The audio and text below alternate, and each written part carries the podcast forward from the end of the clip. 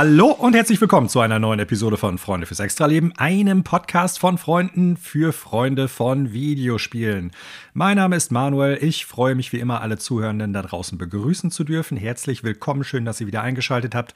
Wenn ihr Neuigkeiten aus der Welt der Videospielbranche haben wollt, wenn ihr einige Gedanken zu Videospielen, die ein paar Leute, ich sag mal, normale Dullis so spielen und was sie davon halten und denken, dann seid ihr hier genau richtig.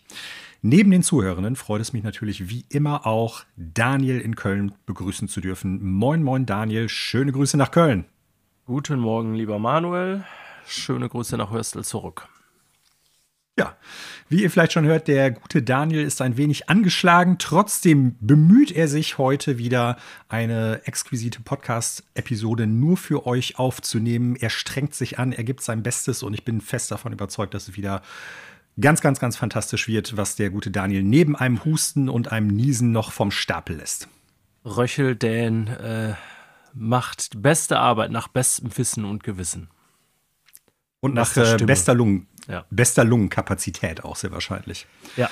Ja, wir haben heute wieder ein paar Themen für euch. Natürlich vorweg ein paar Kleinigkeiten, über die wir sprechen werden. Wir werden über die Spiele spielen, die uns aktuell so interessieren. Äh, nicht spielen, sondern sprechen, über die wir so ein bisschen was zu erzählen haben. Ähm, wir werden natürlich über das große Hauptthema diese Woche spre sprechen, die State of Play von Sony PlayStation. Ähm, ich bin mal gespannt, weil wir haben uns bisher noch relativ wenig dazu ausgetauscht. Das heißt, unsere Gedanken äh, sind noch recht frisch. Ja, so zu einem Spiel haben wir zwei, drei Sätze Ach so, verloren. ja, das stimmt. Ja. Aber das war's auch schon. Das heißt, das werdet ihr alles live erleben, wie Daniel und ich äh, miteinander darüber sprechen und was wir davon halten. Wir haben noch ein paar Nachrichten über äh, Wechsel in Chefetagen bei Bungie und bei äh, Devolver. Wir haben ein paar ja, Quartalszahlen, die durchaus stark sind von Capcom und Xbox. Wir werden uns der Frage stellen, wie weit der Lizenzverlust von FIFA für EA und deren jährliche Fußballspielserie ein Gewinn oder ein Verlust gewesen ist. Wir werden über ein Spiel sprechen, deren, dessen Entwicklung eingestellt worden ist und äh, gleichzeitig auch für Entlassungen gesorgt hat. Und dann geht es noch um eine Umfrage, die so ein bisschen im Netz kursiert, über die ich gleich noch ein bisschen sprechen will. Ich weiß gar nicht, ob du die gesehen hast, Daniel, ja, wo es um die Frage gesehen. geht, wie viel Games as Service wird es in Zukunft geben? Wie viel Games as Service äh, soll es geben? Was wünschen sich unter Umständen auch Entwickelnde? Und ähm, es geht, glaube ich, in eine andere Richtung als einige Leute, oder es wird in eine andere Richtung gehen, als einige Menschen da draußen unter Umständen vermuten. Zum Schluss gibt es noch ein kleines Gerücht, aber ich denke, wir haben wieder ein äh, buntes Pop Potpourri, wie man so schön sagt, an unterschiedlichen Themen, die die Woche so bei uns auf dem Bildschirm aufgeploppt sind. Oder was meinst du, Daniel? Das äh, ist so. Es ist prinzipiell eine ähm, vielfältige Sendung. Aktuelle Spiele haben wir diese Episode nicht ganz so viel, aber äh, ja, das geht sich schon aus, oder wie sagt der Wiener? Es geht sich schon aus. Sagt man das so in Wien? Im Wiener Schmäh? Meine ja, wenn ich das richtig in Erinnerung habe. Das weiß ich leider nicht. Ja, liebe Zuhörerinnen, wenn ihr wisst, ob es diesen Ausdruck tatsächlich gibt, dann äh, schreibt uns doch einfach ffrlpodcast.gmail.com. Da haben wir schon wieder die Frage der Woche. Übrigens, Daniel, ich weiß gar nicht, ob du das auf dem Schirm hattest. Ähm, bei der letzten Zuschrift, in dem Fall von deinem Bruder Frank, ja. schöne Grüße, Grüße gehen raus, ähm, ging es äh, ja nochmal um die Frage, ob ich die schon gesehen hatte, die E-Mail. Ich kann die E-Mails gar nicht abrufen. Ah, ja, da müssen wir an diesem Umstand mal was ändern. Ja, entweder so oder du musst automatisch dich dafür verantwortlich zeigen. Das ist auch okay. Ganz, ganz wie du möchtest, lieber Manuel. Mir ist das relativ egal. Auch das könnt ihr uns ja zuschicken. Wenn ihr dafür seid, dass Daniel lieber die E-Mails liest oder ich und wir da irgendwas ändern sollen, dann könnt ihr uns das natürlich auch schreiben. So, wir starten aber mal einfach mit dem Podcast und mit ein paar Kleinigkeiten mehr oder weniger. Du hast hier eine Sache aufgeschrieben, äh, zu der ich so noch gar keine Meinung richtig habe, aber du hast äh, das übertitelt nur mal so Doppelpunkt Xbox Design Lab. Ja, das ist in der Kategorie dies und das, Verbraucherhinweise, keine Ahnung. Irgendwie äh, kam mir der ähm, Sachverhalt diese Woche unter und ich glaube, es lag daran, dass die äh, Ankündigung, neue Designoptionen einstellen zu können beim äh, Design Lab oder wie auch immer irgendwie gepublished wurde. Also nochmal einen Schritt zurück. Was ist Xbox Design Lab? Für alle, die es vielleicht noch nicht kennen, ist absolut nichts Neues, hatte ich mir vor ein paar Jahren auch schon mal angeguckt, aber ich wollte das einfach mal hier erwähnen, weil ich es mir diese Woche im Zug der Meldung angeguckt habe und tatsächlich nochmal so festgestellt habe, dass das wirklich sehr cool ist. Äh, bei Xbox Design Lab könnt ihr Xbox-Zubehör, vor allem Controller, aber auch ähm, ja, äh, gucken. Ne, ich glaube, bisher sind es nur Controller, aber ähm, die könnt ihr für eure Xbox komplett äh, customizen, selbst designen und dann eben so bei Microsoft bestellen. Ne? Das gilt sowohl für den normalen Wireless äh, Controller als auch für den äh, Elite, heißt er. Ja, richtig. Ähm, und da gibt es so allerlei Optionen von, keine Ahnung, Faceplates über verschiedene Buttons und das ist wirklich eine coole Sache, habe ich äh, diese Woche nochmal festgestellt, als ich mich so durch den Editor durchgeklickt habe. Ich habe dann zwar keinen Xbox-Controller bestellt, weil ich habe irgendwie den äh, Elite seit Jahren hier und brauche auch nichts anderes und ich mag eher am meisten simpel schwarz, aber ich finde schon, dass das eine tatsächlich sehr coole Option ist und ähm, ja, ich mecke ja auch relativ oft über Microsoft, wie letzte Woche jetzt speziell bezüglich deren ähm, Geschäftsgebaren oder Verhalten als möchtegern Monopolist oder wie man auch immer das da nennen will. Aber äh, in Sachen Fanservice, so speziell in der Xbox-Sparte, machen sie auch schon vieles richtig oder machen sie coole Sachen. Und ich dachte, das schmeiße ich einfach mal so mal in den Raum. Wer es nicht kennt, gucke sich das gerne mal an. Xbox Design Lab heißt das. Und ja, ich finde das schon sehr cool. Also, ich sag mal so, ich habe auch einen höheren Verschleiß, zum Beispiel jetzt bei äh, DualSense, weil ich einfach viel mehr PlayStation spiele, wie du weißt.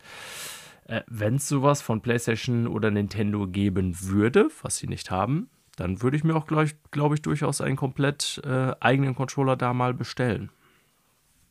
Also ich gucke da gerade mal drauf, weil äh, ich wusste, dass es das gibt, aber ich habe mich damit noch nie auseinandergesetzt. Es ist halt wirklich witzig, was man da alles so auswählen kann an Farben. Grundsätzlich bezieht sich ja darauf, dass du die einzelnen Komponenten des Controllers farblich anpassen kannst, so wie du es möchtest. Ja. Das heißt, die Knöpfe, Oberseite, Unterseite, die Schultertasten, die Analogsticks, äh, das Digitalpad und so weiter und so fort.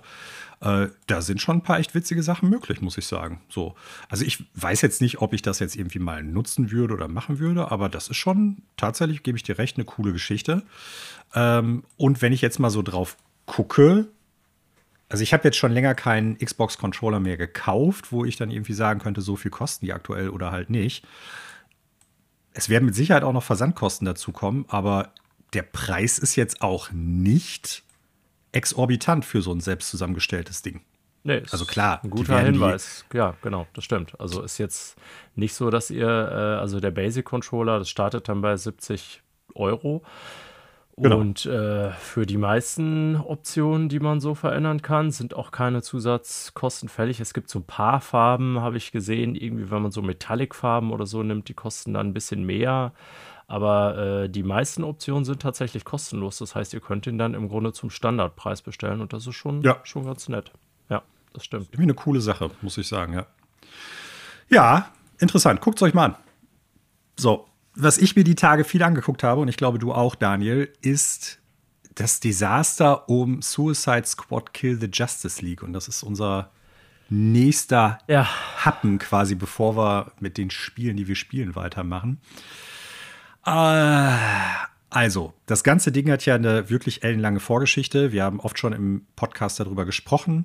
Für die Leute, die jetzt nicht ganz up to date sind, Suicide Squad Kill the Justice League ist das neueste Spiel von Rocksteady Studios, dem äh, von Warner Brothers quasi geführten Studio, das vor allen Dingen durch die sogenannte Arkham-Trilogie der Batman-Reihe berühmt äh, geworden ist. Also jedes Spiel der Original Arkham-Serie, Batman Arkham Asylum, Batman, Batman Arkham City und Batman Arkham Knight, sind ja, ich sag mal, äußerst hoch beleumundete Spiele, Fan-Favorites, ähm, haben eine große, ich sag mal, Fanbasis, das muss man schon so sehen. Ja, auch und äh, sind insgesamt auch einfach, genau, und sind insgesamt echt gute Spiele, die vor allen Dingen auch ich sag mal so mit dazu geführt haben in den 2000er Jahren, als äh, Arkham Asylum rauskam, so dieses markengetriebene Spiel oder markengetriebenes Videospiel durchaus auf ein anderes Level zu heben. Vorher war ja oft so Sachen, die sich mit bestehenden Filmen, Serien, Comicmarken oder so auseinandergesetzt haben, eher so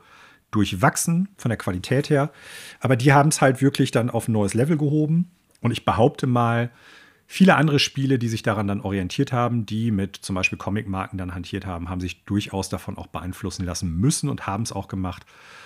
Das heißt, das sind durchaus teilweise echt wegweisende Spiele gewesen. Suicide Squad ist das neueste Spiel, was in eine recht andere Richtung geht. Games as Service, wie man neudeutsch sagen würde. Das heißt, eine Online-Anbindung wird gebraucht. In der Regel ist es darauf ausgelegt, dass man Multiplayer spielt und dass man halt immer und immer und immer und immer wieder neue Sachen im Prinzip versucht freizuspielen mit Freunden, vielleicht auch Fremden.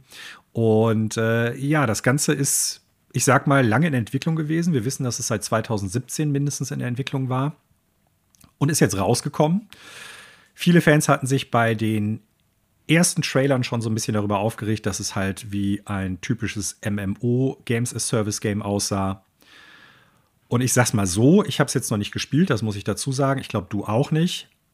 Aber wenn nee. man sich jetzt mal so die Diskussion aktuell anguckt, Games as Service gab es in den vergangenen Jahren häufiger an Neueinsteigern. Und ich spreche da nicht von irgendwelchen Sachen wie Destiny, das es schon länger gibt, sondern wirklich eher um die letzten Jahre wie sowas Avengers oder Anthem, das ziemlich gefloppt ist. Oder die beide gefloppt sind, muss man ja sogar sagen. Äh, jetzt gucke ich auf den Metascore von Suicide Squad und natürlich erzählt das nicht die ganze Geschichte eines Spiels, aber soll uns erstmal helfen für die Diskussion hier. 62. Und das ist fast 30 Punkte im Schnitt weniger als die anderen Rocksteady Games hatten. Ja. Also schon ein ziemlicher, also schon ziemlich niedrig für das äh, Studio und für den Output, den die damals hatten. Hat mich dann, als ich es gesehen habe, wir hatten es zwar auch schon so ein bisschen postuliert im Vorfeld, es hat mich stark an Redfall erinnert. Nicht, dass das Spiel die gleiche Qualität hat, das gleiche Spiel ist, aber ein großes Studio, Studio, Studio mit groß, großen Erwartungen. Ja. Genau, sehr gut beleumundet, mit sehr guten Spielen vorher. Widmet sich so ein bisschen diesem Games as Service Multiplayer-Ding, denn auch Redfall hat, Schrägstrich sollte das ja in einem großen Konzept haben und scheitert so ein bisschen daran. Ist jetzt meine Lesart der Situation. Äh, über den User Score werden wir uns jetzt mal erstmal nicht auslassen, weil ich finde, gerade wenn das Spiel neu raus ist, dann wirst du unter Umständen da eine Verzerrung haben, der ähm, sich hoffentlich dann im Laufe der Zeit, wenn Leute das auch mehr gespielt haben, vielleicht ein bisschen relativiert im Sinne von, das sind jetzt auch wirklich ernst gemeinte Meinungen und nicht nur irgendwelche Leute, die sagen, ey, ich wollte lieber ein Arkham-Spiel und deshalb kriegt das Spiel von mir eine 1 von 10 hier bei dem User-Score. Ne? Ja, der User-Score ist noch, genau, noch niedriger. Genau. Deswegen, genau. ja. Da ist natürlich die Mistforken-Mentalität des Internets spielt da eine Rolle. richtig, ja. richtig, richtig. Deshalb würde ich das erstmal heute so ein bisschen außen vor lassen. Vielleicht wäre es nochmal ganz interessant, ein paar Wochen dann nochmal drauf zu gucken, ob sich das äh, verändert hat, wenn mehr Leute es gespielt haben. Aber das ist schon echt ein harter Abstieg, ja. würde ich jetzt mal so sagen. Voll. Ja. Ähm, ja, und in diesem Kontext ist natürlich auch für mich so ein bisschen die Frage, was bedeutet das für das Spiel im Allgemeinen? Was bedeutet das aber natürlich auch für Rocksteady? Wir haben im vergangenen Jahr und auch schon dieses Jahr sehr häufig über Entlassungswellen, über Studioschließungen und ähnliches sprechen müssen. Jetzt ist Rocksteady natürlich nicht unbedingt ein kleines Krisselstudio, was weiß ich, hinten in Kattenferne Süd oder sowas, sondern hat einen gewissen Leumund. Und äh, da hofft man natürlich so ein bisschen drauf, dass die vielleicht sich dann besser von sowas erholen können, denn scheinbar sind auch die Verkaufszahlen jetzt erstmal wenn man zumindest so sich die Steam-Nutzerzahlen, Nutzendenzahlen anguckt, nicht so wirklich gut. Ja. Zwischen 7.000 und 12.000 Spielende ist für ein neues Spiel dieser Größenordnung eigentlich etwas dürftig, würde ich sagen. Äh, ja, ich würde gerne im zweiten Schritt zu Rocksteady kommen. Ich bleib mal erstmal manuell, wenn das okay ist, bei meinem persönlichen Interesse. Mhm. Das tatsächlich ähm, muss ich jetzt erstmal so ganz eindeutig sagen, komplett erloschen ist an dem Spiel. Also ich werde es Stand jetzt ja. nicht spielen und äh, genau. da kann man immer darüber diskutieren, inwiefern man sich von Reviews beeinflussen lassen sollte oder nicht, weil das auch, das sind ja letztendlich nur subjektive Meinungen, äh, also ein objektives Review in dem Sinne gibt es ja nicht, außer es geht um sowas wie technische Probleme und so. Ähm, aber mir geht es vor allen Dingen, also ich lese nach vielen Jahren Videospielen und ja, Review lesen und teilweise auch selber machen und so, ja, nach bestimmten Punkten. Und ich hatte vorher schon Sorge, dass bestimmte Punkte bei dem Spiel einfach da sind, die mich stören würden. Und leider bestätigt mich alles, was ich gesehen und gelesen habe dazu. Und ich habe gestern sehr viel geschaut, weil ich da schon zu Hause rumlag und irgendwie so anfing zu kränkeln. Äh, das hat nichts ist für mich, weil die einfach eine Art Spiel gemacht haben, auf die ich im Moment keinen Bock habe und die auch weder in dem einen noch in einem anderen Bereich besonders brilliert, würde ich jetzt mal behaupten. Also ich glaube, dass es nicht gut genug für ein Live-Service-Game ist, um mich irgendwie bei der Stange zu halten. Denn all, was ich da gesehen habe, und ich habe ja jahrelang wirklich viel Zeit in solche Spiele gesteckt, sind für mich so Red Flags, die ich mittlerweile einfach 2024 also Destiny 1 hatte damals auch seine Probleme, ja, und ich habe das in Vanilla gespielt und habe es auch geliebt, weil ich die ganze Atmosphäre mochte und so, aber natürlich habe ich damals schon gesehen, auch da ähnliche Story, ein Studio, was vorher groß beleumundet war für eine bestimmte Form von Game, hat ein Live-Service-Game gemacht, eine ganze neue Kategorie von Game und hatte offensichtlich keinen Plan, wie das geht. Und das hat man bei Vanilla D1, wie das immer auch genannt wird, gemerkt. Ähm, der Punkt ist, wir haben ja 2024 und nicht 2014. Ja. So, und das ist der große Unterschied. Und ich kann mir diese Lernkurve heute nicht nochmal geben, dass ein Studio versucht rauszufinden, zehn Jahre später, wie sowas funktioniert. Und als Live-Service-Game ist das Ding für mich einfach nicht funktionabel bei allem, was ich mir dazu angeschaut habe, weil ich weiß, wie solche Spiele funktionieren. Ja, und als Single-Player-Game, sage ich jetzt mal so im Sinne von irgendwie die Story reicht mir aus, ähm, wird es auch nicht funktionieren, glaube ich, für mich. Obwohl ich ganz klar auch sagen muss, ich weiß nicht, Manuel, was du schon gesehen hast dazu, aber die Story ist ja das, was die meisten noch wirklich gelobt haben, dass das eine eigenständige Superhelden-Story ist, die in sich mhm. so von der Schreibe her irgendwie äh, wirklich was Cooles und Originäres bietet. Ich weiß zwar, dass ja. das für mich nichts wäre, auch aufgrund dieses ganzen Suicide Squad Settings, aber ja das wollte ich erstmal so nochmal. Es gibt ja durchaus positive Aspekte auch in Bezug auf Redfall. Ich weiß nicht, ob du das Digital Foundry Video schon gesehen hast. Mhm, ja, ja. Da sagt in dem Fall John Limman ja auch vieles drüber, was da technisch eigentlich durchaus gut läuft. Es ist jetzt also nicht so, dass das irgendwie technisch gesehen voll das Krüppelspiel ist, was ich allerdings bei Rocksteady auch nicht erwartet hätte. Aber ja, also das, was das Spiel geworden ist, die der Mix aus den verschiedenen Dingen, die es darstellen soll und irgendwie letztendlich nichts. Also ich werde es nicht spielen. So, das ist jetzt mein Fazit und ich glaube auch nicht, dass sich Rocksteady damit geta gefallen getan hat, aber zu Rocksteady wollten wir ja gleich kommen. Hm. Das, was ich so ein bisschen aus den Reviews mitbekommen habe, ist einfach so diese Monotonie des grundsätzlichen Gameplays genau. und der, des Missionsdesigns, wo ich sagen muss, und ich vermute mal, dass es das auch so ein bisschen das ist, was du als Games as Service-Kenner, sage ich jetzt mal so ein bisschen vorsichtig, durchaus auch kritisierst. Eigentlich müsste man knapp zehn Jahre nach Destiny 1 wissen oder zumindest erkennen, wir brauchen Abwechslung an einem gewissen Punkt und wir müssen das Ganze halt auch irgendwie in einer Pipeline und in einem Moment-to-Moment-Gameplay, aber auch langfristigen Gameplay-Loop irgendwie verankern, dass die Leute da Bock drauf haben. Und genau. Das ist ja halt so ein bisschen das Problem auch es gibt ja Leute, die durchaus sagen, ey, grundsätzlich, es macht Spaß, einige der Charaktere zu bewegen. Auch da scheint es sehr viele unterschiedliche Meinungen zu geben. Ja. Was ja aber auch nicht schlecht ist, weil dann kann man sich ja den Charakter raussuchen, der einem am besten vom Bewegungsgefühl, vom Bewegungsmoment her passt. Ähm, es gibt aber auch immer wieder Vergleiche, wo dann gesagt wird, ja, das ist gut, aber fühlt sich nicht so gut an wie. So, ne? Ähnliches auch für die Fernkampfmechaniken, weil das ist ja auch nochmal so ein Kritikpunkt von DC-Fans. Äh, das sind eigentlich Charaktere, die nicht notwendigerweise jetzt irgendwie mit Waffen rumrennen, mal von, wie heißt der, Deadshot, glaube ich, abgesehen. Ja, und es werden halt allen Knarren in die Hand gedrückt, weil das das ist, was das Gameplay einfach nur hergibt. Das irgendwie anders zu gestalten, wäre, glaube ich, auch sehr schwierig gewesen, weil da hätte man wirklich drei beziehungsweise vier unterschiedliche Kampf- und Spieltypen haben müssen. Nichtsdestotrotz scheint das echt sehr monoton zu sein. So. Und das ist ein, ein, Punkt von allen anderen Kritikpunkten oder dass es ein Games as Service Game ist oder dass es nicht das ist, was man vielleicht hätte haben wollen von Rocksteady. Ist das wirklich das, wo ich gesagt habe, äh, das interessiert mich null. Ich weiß gar nicht mal, in welchem Review ich das gesehen habe oder wer das nochmal gesagt hatte. Ich glaube, das war gar nicht, das war, glaube ich, in einem Podcast oder so. Da sagte jemand, der das gespielt hat, ja, es ist im Prinzip immer das Gleiche. Es kommt immer die gleichen Gegnertypen an, die Genau. immer lila aussehen Ja. und die man dann immer auf den gleichen Fleck schießen roter. muss. Ja. Dann kommt vielleicht mal irgendwie ein roter mit einer besonderen Attacke oder sowas und das war's. Ne? Und im Prinzip gehe hier auf das Hochhaus, verknüppel da die ganzen Leute, gehe zum nächsten Hochhaus, mach da das Gleiche. Und, Rooftop äh, to Rooftop, genau. Und so sieht es auch so, aus, ne? ehrlich gesagt. Ja. Ja, also so sieht alles, was ich mir angeguckt habe, aus, ohne das Spiel zu spielen.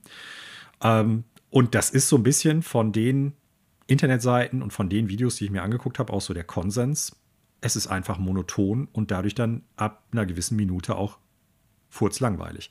Und das Setting, so wie du das gerade auch schon sagtest, zieht mich halt auch null rein. So diese verrückten Anti-Helden, die dann da zu den, äh, ich sag mal, zu den, den Rettern der Welt irgendwie werden. Ja, weiß ich nicht. Das hätte ich, glaube ich, mit 16 sau cool gefunden. Aber jetzt denke ich mir so, okay, interessiert mich nicht. Mich interessieren die Charaktere nicht. Ich kann, also ich muss dazu sagen, ich bin jetzt auch nicht der DC-Fan, ab- abseits von Batman. Ähm, aber das holt mich echt so null ab, muss ich sagen. Und dann ist halt die Frage, was bleibt noch? Und dann sind wir unter Umständen bei dieser technischen Komponente, die, so wie ich das Digital Foundry Video jetzt äh, in der, als ich es geguckt habe, verstanden habe, in Cutscenen, ähm, in Zwischensequenzen immer saugut aussieht und sehr beeindruckend ist, aber im Gameplay durchaus auch Schwächen aufweist. Ja, also solide Und, ist oder äh, gut ist in Teilen, aber auch Schwächen hat, ja. So. Genau. Und äh, da muss ich dann sagen, okay, dann kann mich das auch nicht so richtig abholen. Ne? Ja. Und was Was bleibt ich noch gar nicht so auf dem, So, ne? ja. genau, was ich so gar nicht auf dem Schirm habe, das möchte ich jetzt gar nicht unter den Tisch fallen lassen, wo ich äh, tatsächlich noch kein Gefühl für entwickeln konnte, ist ähm, Soundtrack. Ich weiß nicht, hast du irgendwie was darüber noch großartig gelesen? Hat sich ehrlich sowas? gesagt auch kein Reviewer zu geäußert. Ähm, es kann ja. für mich auch immer ein durchaus entscheidender Faktor sein.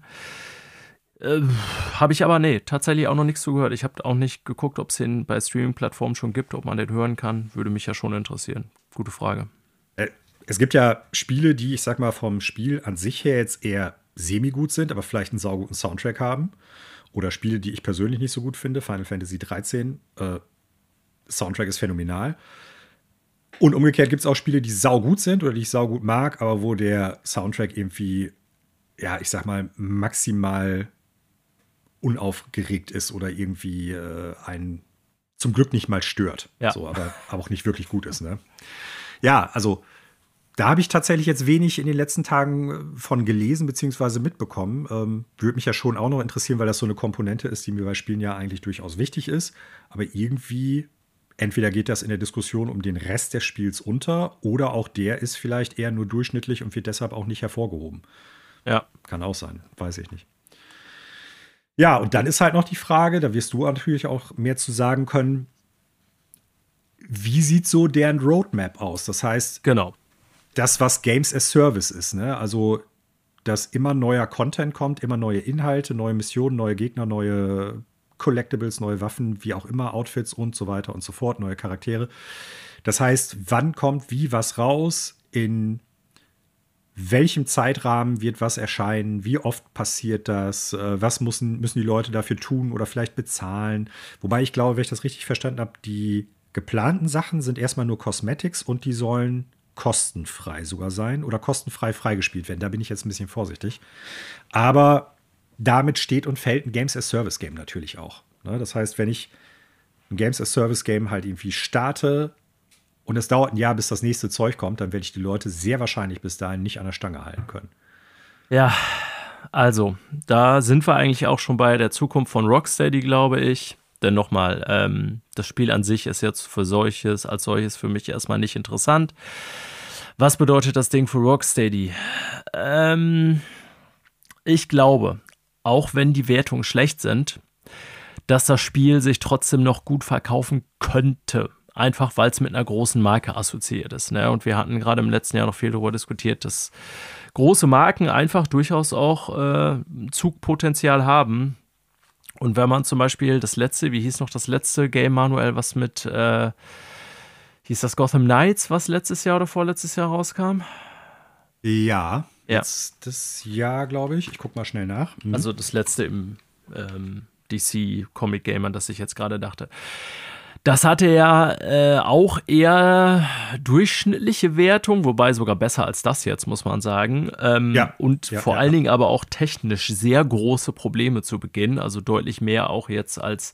Ähm, also es gibt wohl bei Suicide Squad so beim Frame Pacing hier und da Probleme, aber insgesamt ist das technisch wohl äh, wirklich in Teilen gut oder auch akzeptabel, so wie ich das sah oder las. Aber äh, Gotham Knights hatte ja wirklich da seine Probleme. Was auch immer es ist ja in dem Jahr so gewesen, dass trotzdem Gotham Knights, ich, obwohl die Wertungen so irgendwie durchschnittlich waren oder unterdurchschnittlich sogar ein bisschen und es null Bass gefühlt für mich so um das Spiel gab, hat es sich trotzdem mehrere Millionen Male verkauft. Weiß nicht, ob du das so in Erinnerung hast, aber es war unter den, ich glaube, bestverkauften 20 Spielen des Jahres oder so, auf jeden Fall noch oder Top 15 sogar. Also ähm, ich glaube, die haben da durchaus den ein oder anderen Euro-Dollar mitmachen können. Und ich könnte mir auch durchaus vorstellen, dass das bei Suicide Squad der Fall ist. Wobei der große Unterschied ist dann natürlich wiederum, äh, nach dem Desaster von Avengers hat man sich bei Gotham Knights ja entschieden, eben ein Story-Game That's It zu machen. So.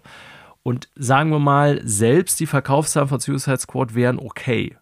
Rocksteady ist jetzt quasi verhaftet auf dieses Support-Modell für ein Service-Game.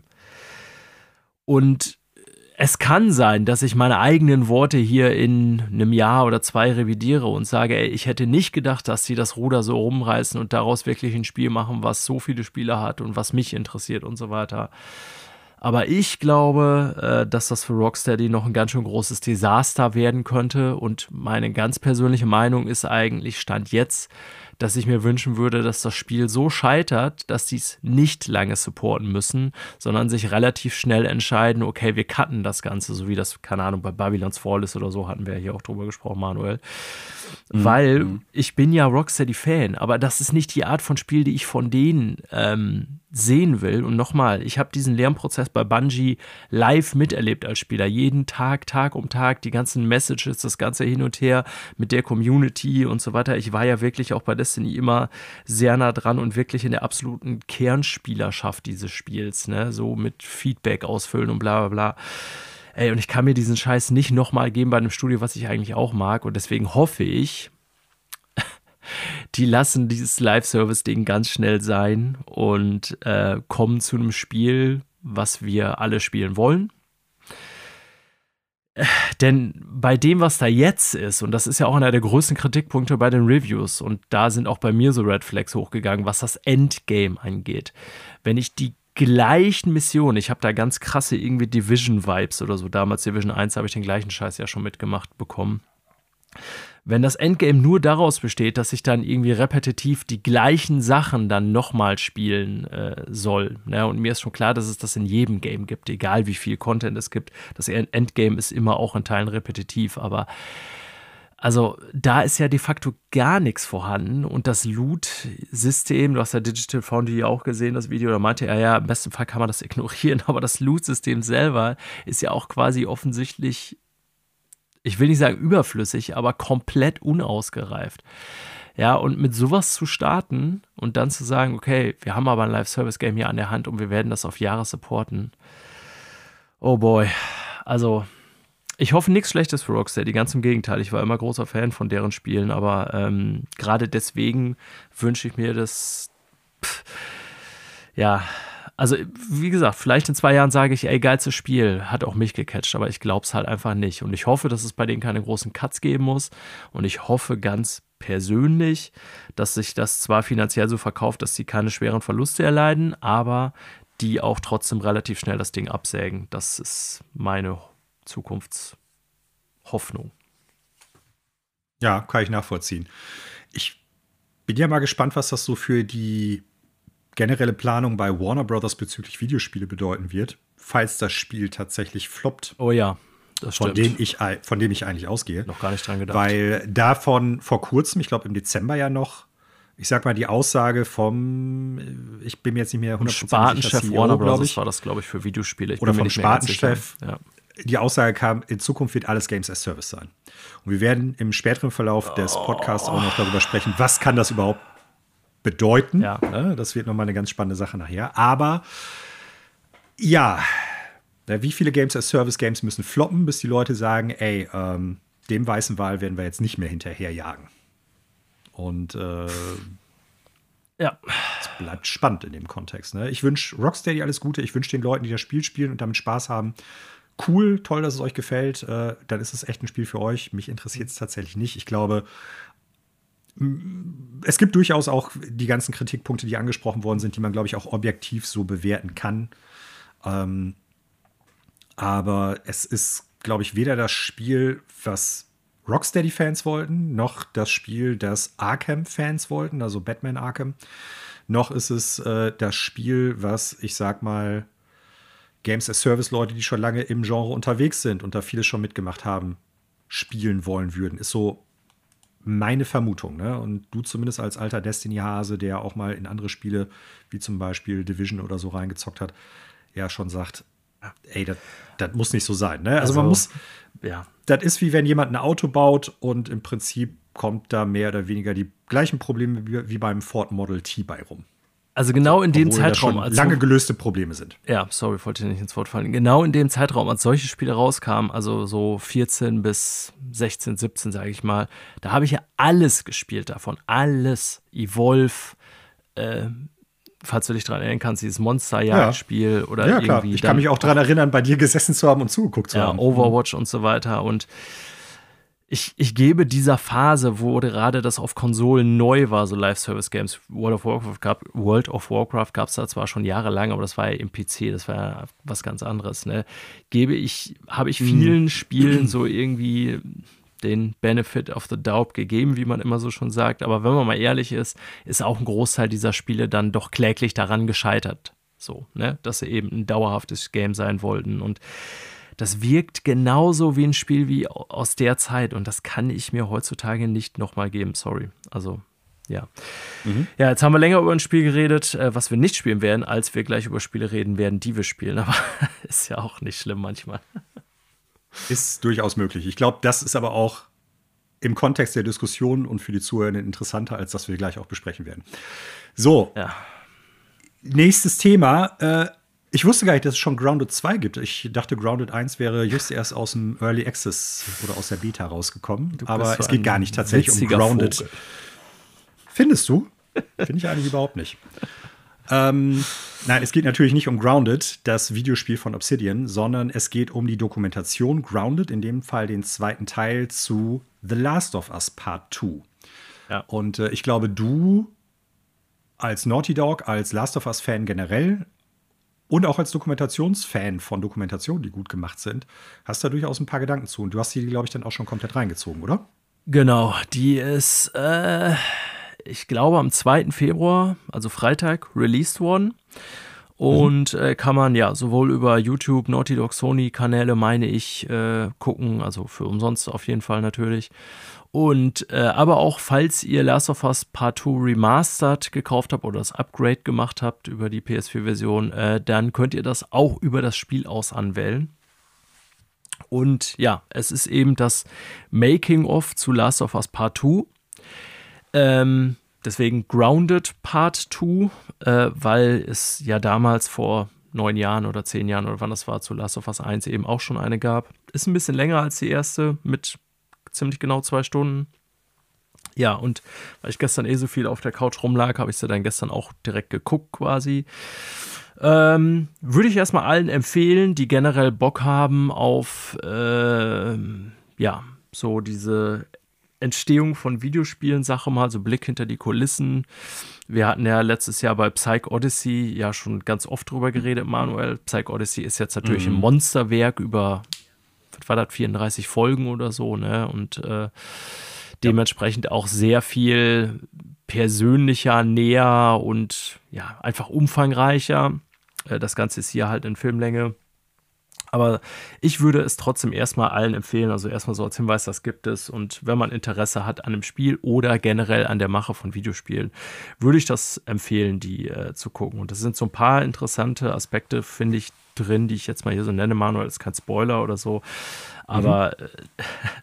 ich finde es ganz witzig, das kam jetzt auch schon in diversen Newsmeldungen oder so raus, dass zum Beispiel Bloodborne eine ganz exponierte Position am Anfang der Doku einnimmt, weil die über die Schaffensphase von Part 2 gesprochen haben. Und dann zeigen ja eigentlich, haben wir gedacht, wir wollen so ein Game wie Bloodborne, Bloodborne machen mit so einer Evolving Open World. Ähm, und da zeigen sie auch mehrere Szenen, so Vergleiche aus Bloodborne und so weiter. Das fand ich tatsächlich eine ganz interessante Einsicht, dass sie davon ja völlig abgekommen sind, obwohl Part 2 da natürlich schon diese weiteren offenen Flächen hat, aber so von einer sich vergrößernden Open World oder so ist das ja weit entfernt. Ne? Und ähm, ja. So zwei, drei Sachen, die finde ich auch noch ganz interessant sind. Einmal so ich sag mal, Naughty Dog hat ja schon immer wirklich in seinen Spielen, in ihren Spielen, einen krassen Drang zu verrückten Attention to, de to Detail. Weißt du, was ich damit meine, so bei Naughty Dog Spielen, dass sie so Detailverliebtheit. Ja, genau, danke. Den, ähm, wenn man in ein Haus reingeht oder so, oder wenn man so mhm. sich bestimmte Umgebungen anguckt, dass da so einfach Details sind, so grafische, auf die irgendwie kein Mensch achten würde. Und man sieht da beim Blick hinter die Kulissen natürlich auch so ein bisschen, wie sowas entsteht, aber was das auch für die Mitarbeiter bedeutet. Also das ist schon relativ crazy. Die haben dann wirklich so verrückte Experimente gemacht, wie Blut in verschiedenen Positionen spritzt und so und wie, also dann wirklich so reale Experimente, so, keine Ahnung, mit so Blutbeuteln und was weiß ich was und haben das alles gefilmt mit Kameras, um dann daraufhin aufbauend das alles, die sind irgendwie mit Mikros durch irgendwelche Landschaften gerannt, um äh, bestimmte Sachen irgendwie aufzunehmen und also da sieht man schon, das Studio hat schon den Anspruch an sich und das wird auch mehrfach dann immer betont, dass dass man dieses Niveau, dass man so einen Maßstab setzen will, so für Videospiele immer in bestimmten Bereichen, ne? Das mhm. führt dann aber natürlich auch, und das ist auch tatsächlich Thema in der Doku, dann durchaus erheblich zu Crunch. Und ich kann mir schon vorstellen, weil das eine Doku ist, die von denen selber ja auch mitproduziert wurde, dass da irgendwie dann auch so ein bisschen Schönfärberei irgendwie am Ende eine Rolle spielt. Das heißt, wie gehen wir in Zukunft damit um? Aber es wird zumindest angesprochen, dass äh, Leute unter der Produktion des Games auch ganz schön hart gelitten haben. Ja, und das ist nochmal so ein ganz interessanter Aspekt, Aspekt, der jetzt speziell so auf Naughty Dog, finde ich, äh, durchaus so die Arbeitsweise und was das von denen fordert, den Leuten, die da arbeiten, durchaus so eine Rolle spielt bei dem Studio. Mm, mm. Ähm, ist ja auch nicht das erste Mal, dass das im Kontext dieses Studios und gerade aufgrund der Qualitätsgüte und der Detailverliebtheit des Studios, ich sag mal, so ein bisschen in den Vordergrund tritt. Genau. Das haben wir das über stimmt. die vergangenen Jahre immer mal wieder gehört, gelesen. Ja. Und äh, ja, die das gehen aber, würdest du sagen, durchaus realistisch darauf ein, da wird nichts schön gefärbt? Oder habe ich das Doch, also ich, ich, ich glaube schon, dass da jetzt speziell auf die Zukunftspläne so im Sinne von, äh, am Ende geht es darum, ja, ey, wir haben jetzt wirklich die Struktur verändert, wir wollen in Zukunft keinen Crunch mehr und so weiter. Also da wirkt es dann auch so ein bisschen so, ja, ist schön, dass ihr das vorhabt, da wirkt so ein bisschen so, als würde man selber auch den, äh, dem Ganzen. Wo sind die Quittungen? Ja, genau, ne? Aber ähm, ich gebe ihnen zumindest den Punkt, dass sie sie hätten es ja auch in dem Film totschweigen können und sagen, ja, hier alle sind so stolz darauf, mhm. an dem Spiel gearbeitet zu haben. Aber so, sie thematisieren das zumindest. Und der Studiochef nimmt auch ganz klar das Wort Crunch in den Mund und spricht über die Problematik, die damit einhergeht. Und naja, ähm, ein Aspekt, über den wir letztens noch sprachen, Manuel, der da vorkommt, der mich auch nochmals mhm. Nachdenken gebracht hat, ist Motion Capturing, beziehungsweise die Schauspieler, die solche Figuren spielen. Ja. Und da habe ich nochmal drüber nachgedacht, wie crazy eigentlich so Motion Capturing Schauspiel ist in so einem luftleeren Raum und was das tatsächlich auch eigentlich erfordert. Ich bin ja eh nicht schauspielaffin, aber ich, keine Ahnung, ich denke immer so, wenn man sowas in so einem Bühnenbild macht oder so, dann fällt einem das ja noch irgendwie leichter. Ne? Aber wenn du so einfach in mhm. so einem Lift leeren Raum mit Technik überall am Körper, dann auf so Matten dann da rumtunst und so, da habe ich schon noch mal drüber nachgedacht, was das eigentlich auch bedeutet und wie crazy das ist. Du hattest mir ja letztens auch noch dieses Video geschickt zu Resident Evil ähm, Village wo die da so ein bisschen mm, die mhm. Produktion ja, zeigen. Ne? Deswegen. Das ist krass. Ja, auf jeden Fall. Ähm, und in dem Kontext spielt natürlich der große Leak. Große Teile Last of Us Part 2 sind ja geleakt worden und das wird auch in der Doku nochmal sehr exponiert gezeigt und was das für die mm. Mitarbeitenden bedeutet hat. Und da will ich nicht zu viel vorwegnehmen, ähm, aber das alleine aufgrund dessen, finde ich, sollten Leute das schon schauen Ähm, denn wir haben ja zum letzten bei den Insomniac Leaks oder so, die ja auch durch Erpressung zustande kamen, ja noch darüber gesprochen, naja, wie geht man zum Beispiel als Interessierte oder als Berichterstattende wie wir damit um? Und mhm. sind dann ja irgendwie zu der Erkenntnis gekommen, naja, wenn es um persönliche Befinden geht der Mitarbeitenden daran, dann will man, sollte man die natürlich schützen und so sowas, auf sowas gehen wir auch nicht ein. Aber die Information als solche ist ja erstmal in der Welt und dann kann man sie auch nicht ignorieren. Ne? Aber. Was das für die Leute bedeutet, die an so einem Projekt arbeiten, das ist mir da nochmal klar geworden, ist schon irgendwie soul-crushing. So, ne? Und ähm, zum Beispiel die, die Abby gespielt hat, Laura Bailey ist das was, glaube ich, ne? Weiß ich jetzt ähm, gerade nicht, ja, ich nachgucken. Also mhm. Ellie und Abby, spoiler ich ja nicht, sind hier die Hauptcharaktere von äh, Last of Us Part 2.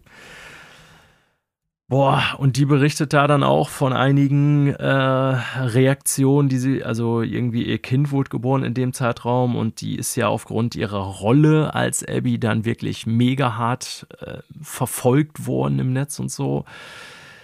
Boah, das ist schon, muss ich sagen, hart anzuschauen, wie die da irgendwie mit Tränen in den Augen sitzt und sagt, äh, ne, wie hart das für sie war, dass sie irgendwie sie und ihr Kind bedroht wurde, ihr Neugeborenes und so, ne? Also, da habe ich nochmal drüber nachgedacht, ey, was, also es, ich weiß, es ist immer nur ein ganz kleiner Teil von Menschen, irgendwie, es ist nicht der Großteil der Gamer und Spielerschaft und so, aber oh, es ist so hart, was dann so, äh, so, so ein Untermenschenverhalten dann irgendwie letztendlich, ein, das hat reale Konsequenzen. Das sehen die Leute nur nicht, weil die die Leute nicht sehen, mit denen sie das machen. Es findet da übers Internet statt und da kann man sich schön vor den Konsequenzen halt abschirmen. Ne?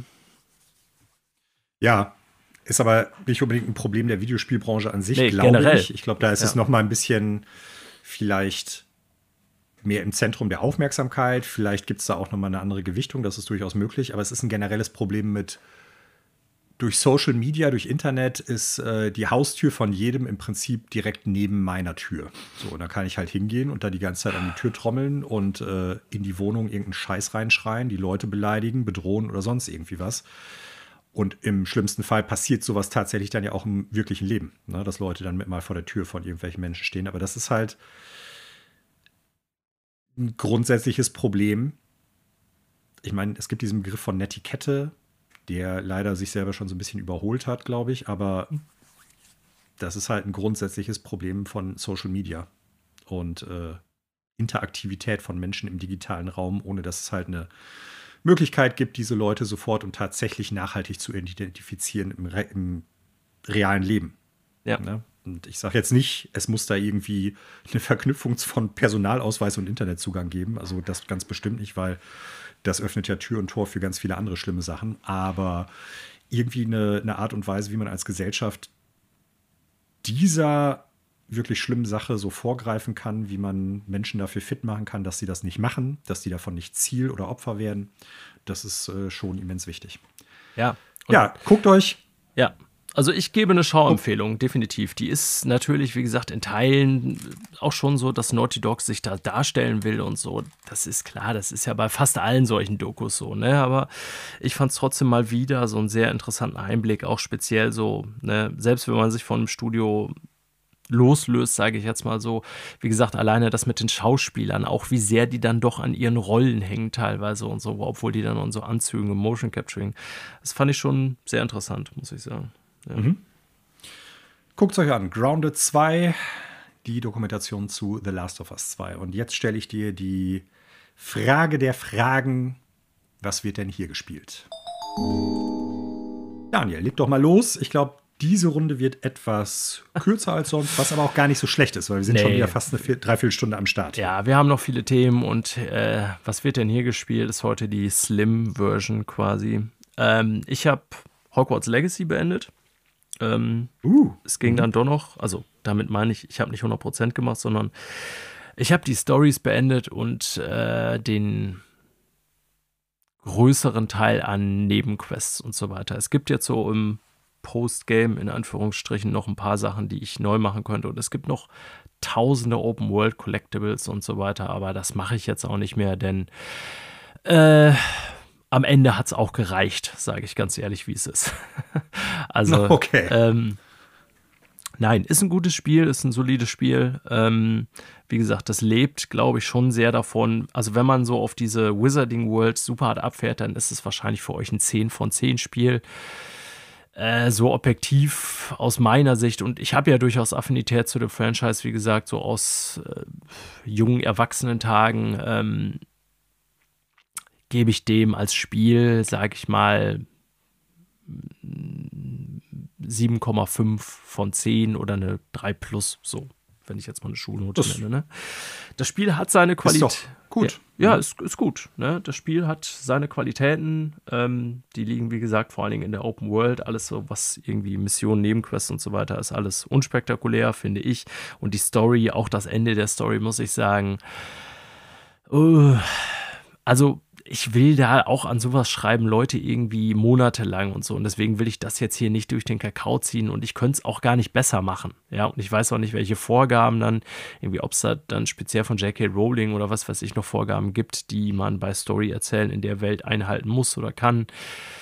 Ja, aber am Ende war es wirklich einfach so, dass ich teilweise bei den Zwischensequenzen dann schon äh, in den letzten zwei, drei habe ich irgendwie mein Handy in die Hand genommen, um nach irgendwas anderem zu gucken, weil es hat mich dann gar nicht mehr gecatcht. Also die, die, okay. emo, die emotionalen, also ne, wenn das einfach so in der Story so bestimmte Sachen passieren, ähm, dann habe ich ja durchaus noch Interesse dran. Aber wenn, ich sag mal, Momente emotional sehr treffen sollen, das dann überhaupt nicht tun, dann ist meine Aufmerksamkeit auch weg. Dann, weißt du, was ich meine, ja. Manuel? Ja, ja. ja ähm, dann kann ich da manchmal auch schon nicht mehr hingucken. Und bei, bei mir war es dann tatsächlich so, dass ich gedacht habe, ja, ich weiß, dass da hat jetzt jemand geschrieben, das soll jetzt voll der emotionale Hitter sein. Und das hat ja zum Beispiel die Harry Potter-Serie auch, die hat ja so durchaus ihre großen emotionalen Momente, sage ich jetzt mal, ob die bei euch verfangen oder nicht, mag bei jedem anders sein oder bei jeder. Aber das hat bei mir halt gar nicht gezogen so. Und dann ist halt auch dann, keine Ahnung, denke ich halt, okay, weiter jetzt, weiter jetzt. So, ne? ähm, ja, also will nicht sagen, ist die schlimmste ah. Videospiel-Story aller Zeiten, aber es ist halt, sie ist halt da, ne? Die eigentlich coolen Stories finden in der Open World statt, so wenn ich da irgendwie, ähm, ja, bestimmte Aufträge erledige und so, so mit den verschiedenen NPCs und Charakteren im Spiel. Das ist dann tatsächlich teilweise auch ganz nett. Ne? Ist nicht brillant mhm. oder super cool oder was weiß ich was, aber ähm, ist ganz nett. Das Coolste an dem Spiel neben der Welt an sich ist irgendwie so als Gimmick, finde ich tatsächlich dieser Room of Requirements. Das fand ich super cool, dass man da seine Viecher irgendwie auch sammeln kann und dann züchten kann und seine Tränke brauen kann und Pflanzen züchten. Das fand ich, habe ich irgendwie, war so ein Feature, was ich immer mehr lieb gewonnen hat, weil man den ja auch immer weiter ausbauen und immer weiter individualisieren kann. Das fand ich tatsächlich ein sehr cooles Feature. Naja, aber insgesamt, wie gesagt, wenn man so auf Harry Potter steht, ist das ein Mega-Game für euch oder wenn man so auf diese Welt steht, weil Harry Potter selber kommt ja nicht vor. Ähm, und ansonsten ist das ein gutes oder solides Open-World-Spiel. Ich habe da trotz meiner Kritik jetzt an der Story trotzdem auch irgendwie, keine Ahnung, da war ich jetzt bestimmt 35, 37 Stunden reingesteckt. Also daran merkt ihr schon. Das ist schon lang. Genau, mhm. so schlecht kann es jetzt nicht gewesen sein, weil wenn ich mich zwingen müsste genau. oder so wie ich, wenn das jetzt so rüberkam, als hätte ich mich zwingen müssen, weiterzuspielen, dann hätte, dann hätte ich es einfach nicht gemacht. Dafür ist mir meine Zeit heute zu kostbar. Das ging jetzt speziell um bestimmte Storybeats. Ja, das mein Fazit dazu. Also wie gesagt, ich glaube, wenn ihr super Fan des Franchises seid, dann könnt ihr da mit Sicherheit nochmal irgendwie zwei Punkte draufrechnen. Ansonsten ist das so ein solides Open-World-Spiel im Siebener-Bereich. Was per se nicht schlecht ist. Und wenn du schon sagst, du musstest ja nicht quasi äh, dazu gezwungen werden, indem deine Frau mit äh, vorgehaltenem Zauberstab dich dazu zwingt, dann ist doch alles in Ordnung. Lol. Ja. Ich übernehme mal ganz kurz. Wir wechseln einfach so von Spiel zu Spiel. Ähm, bei mir gab es diese Woche wenig Zeit, Videospiele zu spielen und dementsprechend habe ich nur ein bisschen Baldur's Gate 3 weitergespielt. Habe dazu im Prinzip keine neuen äh, Ideen oder Erkenntnisse, die es jetzt irgendwie hier gilt breit zu treten. Das macht weiterhin echt Spaß, fängt mich weiterhin tierisch ein. Ich komme gerade an so einen Punkt, wo ich mir nicht ganz sicher bin, ob ich was anders hätte machen sollen in der Story, ob ich noch anderswo irgendwie was machen kann vorher. Also ich bin äh, noch lange nicht durch, aber ich bin jetzt an so einem Kampf angekommen, der echt hart ist. Und ich muss da, wenn ich jetzt die Tage mal wieder ein bisschen mehr Zeit habe zu zocken, mich noch mal ein bisschen damit auseinandersetzen, was ist da die beste Herangehensweise, weil es echt tough ist. Ansonsten okay. weiterhin grandioses Spiel, kann ich nur sagen. Und äh, macht auch weiterhin Spaß. Ja. Akt 3 oder 2 immer noch? Immer noch Akt 2 tatsächlich, weil der Was? sich, ich will nicht sagen, zieht wie Kaugummi. Ja, es. Ja. Also es zieht sich, aber nicht in negativer Art und Weise. Ne? Also es ist nicht so, dass der jetzt übermäßig lang ist, aber da kommen schon ein paar Passagen, die echt fordernd sind unter Umständen. Oder wo ich irgendwas übersehen habe und noch nicht geschnallt habe, was man noch anders machen muss oder soll. Also das hat vor allen Dingen mit zwei, drei Kämpfen zu tun, die echt hart sind. Mhm. Und wo, ich sag mal auch ganz deutlich, mir echt viele NPCs über, den Wupper, über die Wupper gegangen sind. Ähm, die ich glaube für den nachfolgenden Kampf doch durchaus auch wichtig gewesen wären, ist meine Vermutung. Ja. Aber wenn ich die Tage mehr Zeit habe, dann werde ich mich damit nochmal genauer auseinandersetzen, ein paar neue Strategien ausprobieren und dann mal gucken, ob ich und wie ich da weiterkomme. Ja. Ja. Du hast, äh, was ich ganz interessant finde, weil ich glaube, du hast eigentlich keine Berührungspunkte mit dieser Serie, die Demo zu Mario ähm, vs. Donkey Kong gespielt, wenn ich das richtig auf dem Schirm habe. Ja, ähm, wobei ich sagen Switch. muss, äh, die ist super kurz tatsächlich. Also die kann man so, keine Ahnung, äh, wenn man weiß, was man tut, wahrscheinlich auch, also in fünf bis zehn Minuten durchspielen. Ich wusste es jetzt nicht. Mhm. Ich, äh, das, keine Ahnung, wie lange habe ich da reingesessen? 20 Minuten, 15 oder so. Es sind vier Level ähm, die man aus dem, äh, wann kommt es nochmal raus, Mario? Erscheinenden Spiel? Ich glaub, 16. Ich gucke gerade nach. Mario vs. Uh, es ist am 16.02., wie ich 16. 16.02., mhm. sehr bald schon, genau. Und ich mag das ja eigentlich immer, dass man auf Switch tatsächlich relativ viele Demos mal einfach so anspielen kann. Ja. Und habe ich dann gemacht. Ja, ist nettes, cooles Puzzlespiel, vom Design so Nintendo-typisch auch mit sehr viel Sorgfalt gemacht, ähm, habe aber festgestellt, ich glaube für mich so jetzt im Moment mit auch anderen Spielen, die da noch anstehen, ist es jetzt eher nix. Ne? Aber es ist mhm. tatsächlich mhm. ja, ich, du hast schon gesagt, ich habe keine Berührungspunkte damit. Das heißt, ich habe die Serie nie gespielt. Wie viel gibt es da? Ein oder zwei Spiele? Oh, das kann ich jetzt gerade nicht sagen. Ich glaube drei sogar. Okay. Weil March of the Minis und ich weiß gar nicht was noch. Und ich kann dir jetzt auch nicht sagen, ob es davon, ob dazwischen auch schon nochmal ein äh, Remake dabei gewesen ist. Das müsste ich jetzt gerade recherchieren. Ja. Ja, du hast halt äh, so kleine Karten, so kleine Hindernisparcours, die du dann abläufst und dann mit verschiedenen Fähigkeiten quasi immer versuchst, äh, den Schlüssel zur Tür zu kriegen. Ne? Und dann gibt es da so klassische Schalter. Du kannst irgendwie mit so einem Powerhammer kam in einem der Level vor, mit dem du Feinde, also Gegner rennen auch rum. Du kannst auf die draufspringen, du kannst verschiedene Objekte irgendwie zur Bewegung nutzen, so Aufzüge als auch die Gegner und so weiter. Ähm, also ich glaube, wenn man, also ich glaube für dich zum Beispiel, aber du hast die Serie auch mal gespielt, wäre das ein sehr mhm. viel mehr äh, ein Spiel als für mich. Ähm, ich finde, man sieht wie üblich bei Nintendo, und das ist jetzt nur die Demo, ist klar, aber ich gehe davon aus, dass das ganze Spiel nicht anders sein wird. Man sieht wie immer bei Nintendo, dass das mit sehr viel Liebe zum Detail gemacht wird und auch handwerklich immer wirklich sehr ja, sehr solide, ist jetzt falsch schon untertrieben, immer sehr gut. Ähm, aber für mich so als so ein, so ein Rätselspiel ähm, ist das jetzt im Moment nichts, was ich unbedingt spielen will. Aber ich bin trotzdem froh, dass ich es ausprobiert habe. Ne? Also ich finde, es macht einen sehr runden Eindruck für das, was es sein soll. Ist jetzt dann eher so eine Ich-Sache, dass so das Genre für mich nicht den großen Hook hat, sage ich jetzt mal. Mhm. Also ich äh, freue mich da schon so ein bisschen drauf, weil es halt dadurch, dass die Level in der Regel nicht super lang sind oder super genau. klein oder dass jetzt ein mega schweres Puzzlespiel ist, dass man da schon irgendwie Möglichkeiten hat, das mal so zwischendurch eben mal reinzuschmeißen. Ne? Wenn man dann irgendwie ja. eine Stunde Baldur's Gate gezockt hat und nicht weiterkommt oder so, dann macht das ja durchaus Spaß. Ja, und es ist einfach auch eine interessante Mischung. Ich würde mal sagen, so Mario-Plattformer ist natürlich irgendwo mit drin, weil man Mario auch da spielt. Aber man könnte es auch teilweise mit so Sachen vergleichen wie äh, Toki Tori oder was fällt mir da jetzt noch gerade ein? Also so kleinere Side-Scrolling-Puzzle-Games so. Manchmal hat das so Anflüge von Lemmings auch, würde ich sagen. Ne? Auch wenn du jetzt nicht äh, ganz viele einzelne Charaktere dann halt spielst. Aber man muss halt schon gucken, so in welcher Reihenfolge mache ich was, was nutze ich für welche Situation. Genau. Also ich habe da wohl Bock drauf, ja. Also wie gesagt, ne, mein Eindruck von anhand der Demo war auch gut. Es ist halt einfach nur nichts, bei dem ich denke, ähm, das ist mhm. jetzt mein Spiel für diesen Monat. Aber genau dafür sind doch auch Demos gut, ne? Richtig, Entweder weil man ja. dann halt irgendwie über Spiele stolpert, wo man sagt, wow, hätte ich gar nicht auf dem Schirm gehabt. Oder weil man dann halt merkt, ah, gut, dass ich es gespielt habe. Es ist ein gutes Spiel oder wird ein gutes Spiel wahrscheinlich werden, aber es ist nichts für mich. Ja. Ein Spiel, das auch eine Demo hatte, das ich aktuell ja noch spiele, aber auch da, ähnlich wie bei Baldur's Gate, kaum Zeit hatte. Also ich glaube, nicht mal eine ganze Stunde diese Woche spielen konnte so. Äh, Prince of Persia, The Lost Crown, weiterhin saugutes Spiel. Kann ich, ich werde nicht müde, das zu sagen. Und äh, unser gemeinsamer Kumpel und äh, Podcast-Mitglied Connor, Grüße gehen auch daraus, hat es ja schon gespielt und durch. Und äh, der ist auch total begeistert davon gewesen.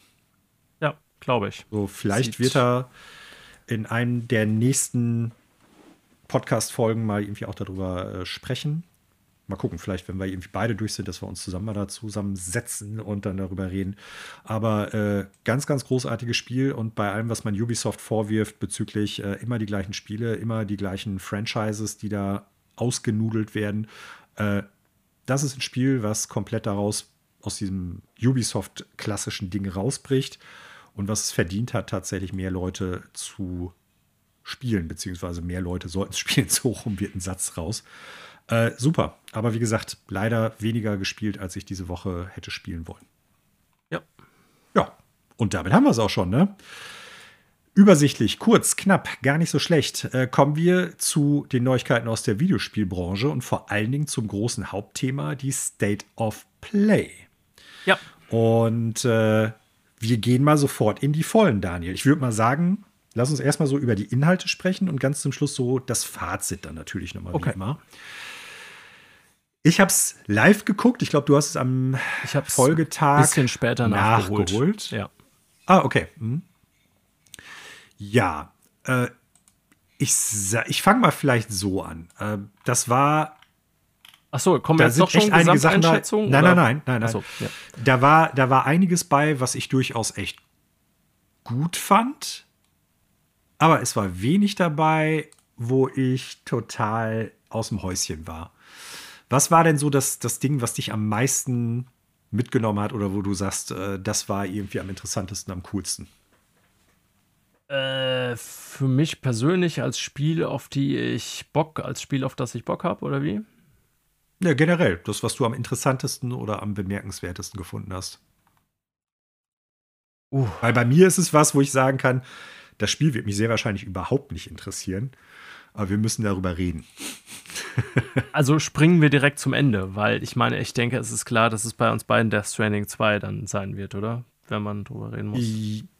Wäre jetzt bei mir, aber ich weiß ja nicht, ob es bei dir auch ist, aber okay. Ja, Mhm. also das ist schon so das Spiel, was am meisten gezeigt wurde und das über das es auch am meisten zu reden gäbe, glaube ich. Ich äh, weiß nur nicht, ob wir jetzt direkt zum Ende der Veranstaltung sozusagen springen wollen bei den gezeigten Spielen. Wir können auch Stück für Stück durchgehen, von Anfang bis Ende. Das ist mir egal. Dann machen wir das so. Wenn dir das lieber ist, ist gar kein Thema. Ähm, ja, also, äh, wo fangen wir denn mal hier an? Ich zücke mal meine Notizen eben. Ich habe nämlich tatsächlich während des Schauens, was ich normalerweise nicht unbedingt immer mache, direkt Notizen dazu aufgeschrieben. Es startet mit einem Spiel, von dem du, oder aus der Marke, von dem du schon den ersten Teil mal zumindest angespielt hast, wo du sagst, das ist gar nicht so verkehrt. Und das könnte mal so zwischendurch, wenn Destiny eine Flaute hat, auch etwas sein, was du und Was welche Leute bei dir aus dem Clan im Endeffekt mal zwischendurch spielen können. Es geht Ja. um Helldivers 2, erscheint am 8.2.24. Das heißt, äh, wenn ihr diesen Podcast hört, erscheint es kurz danach oder wenn ihr später hört, ist es schon erschienen. Genau. Also, Ja, so.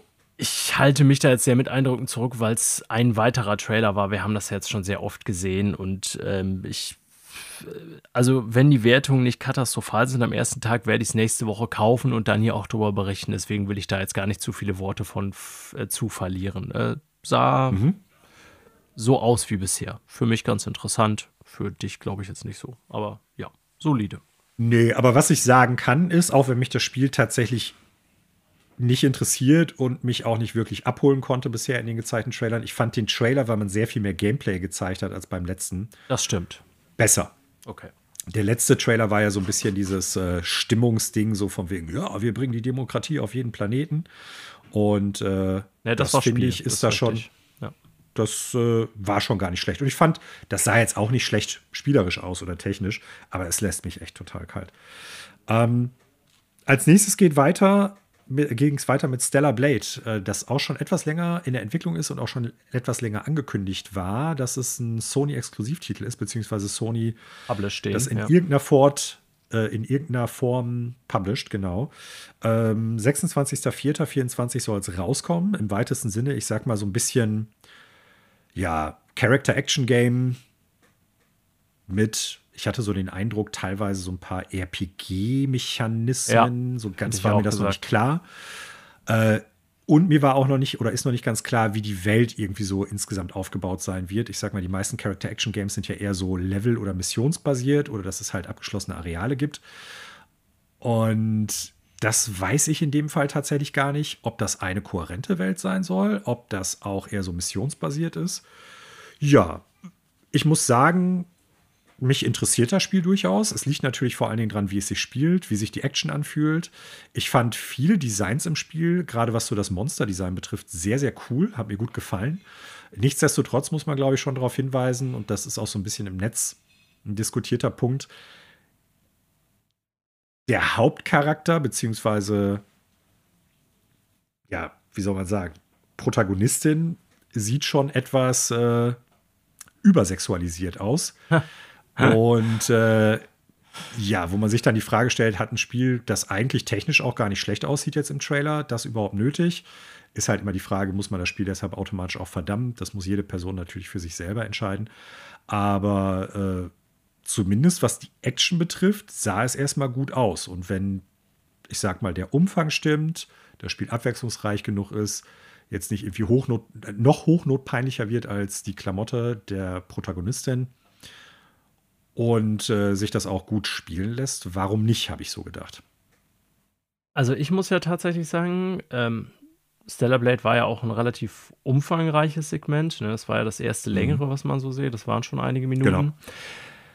Das ich hatte das Spiel natürlich so vom Namen her in Erinnerung irgendwie schon noch so im Hinterkopf und dass es auch schon mal so vorgestellt wurde, aber es war jetzt wirklich noch mal ja äh, längerer Abschnitt, den sie da zum Spiel gezeigt haben, weil es halt eben auch sehr bald rauskommt.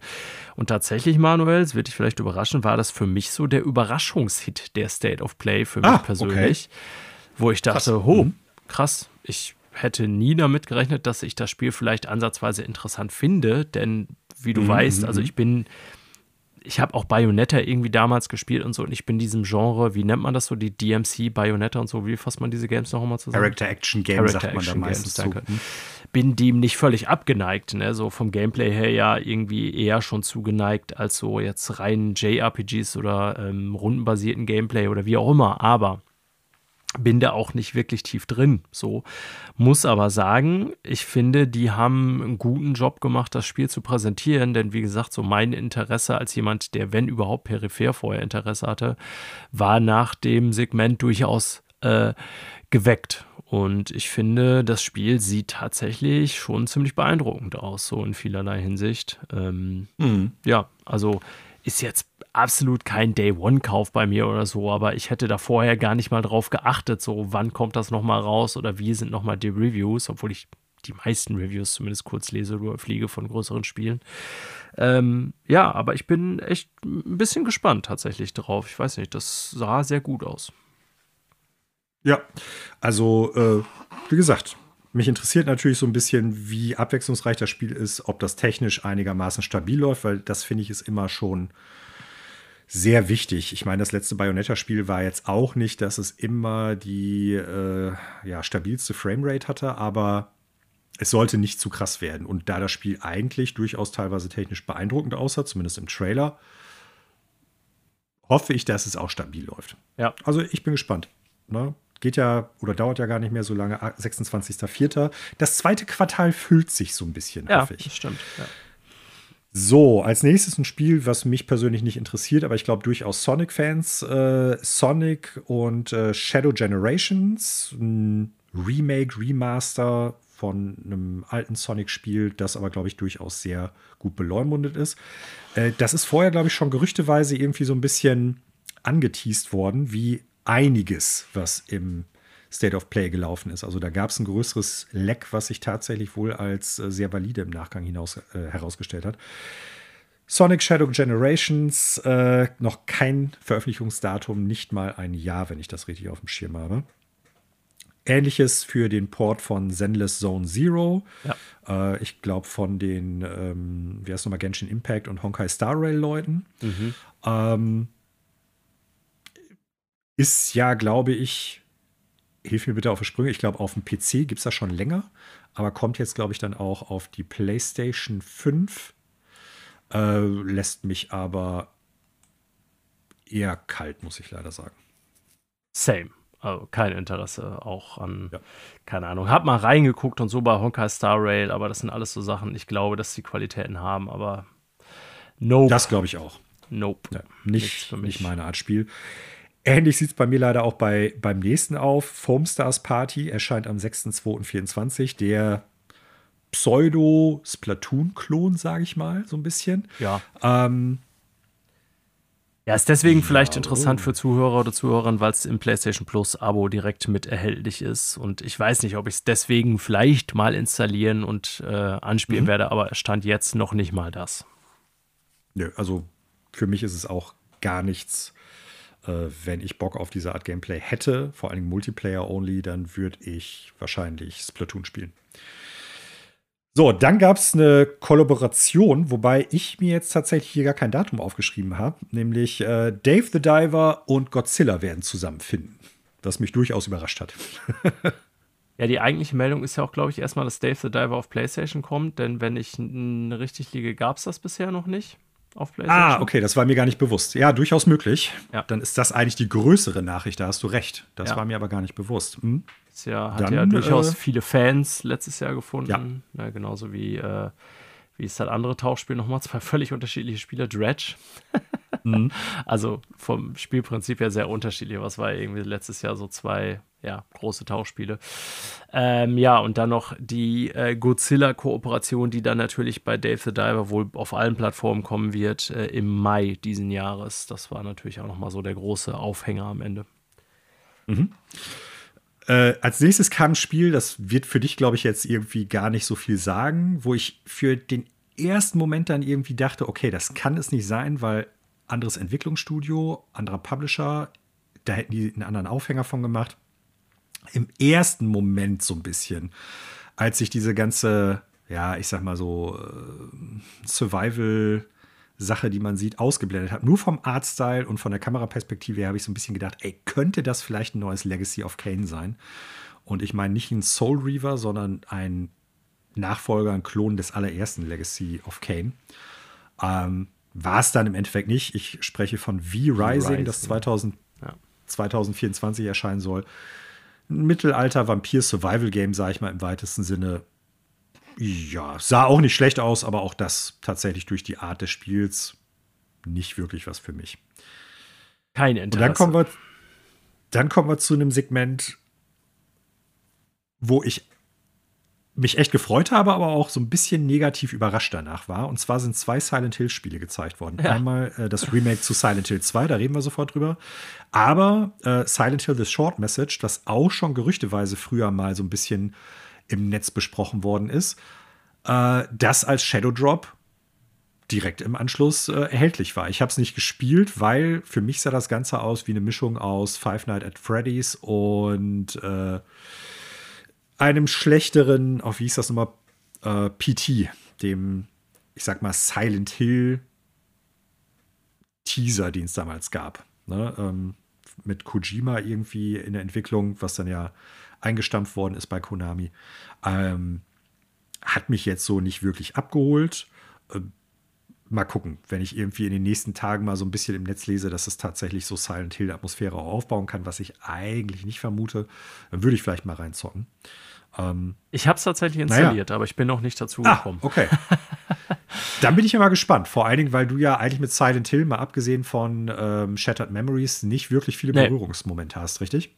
Nee, äh, den Film irgendwie, aber nee, als ja. Spiel mhm. habe ich da nie, äh, ich glaube, irgendwann vor Urzeit mal bei die PlayStation 2 war das, Silent Hill 2 gesehen oder so. Ich meine, dass du mir das mhm. irgendwann mal mhm. gezeigt hast.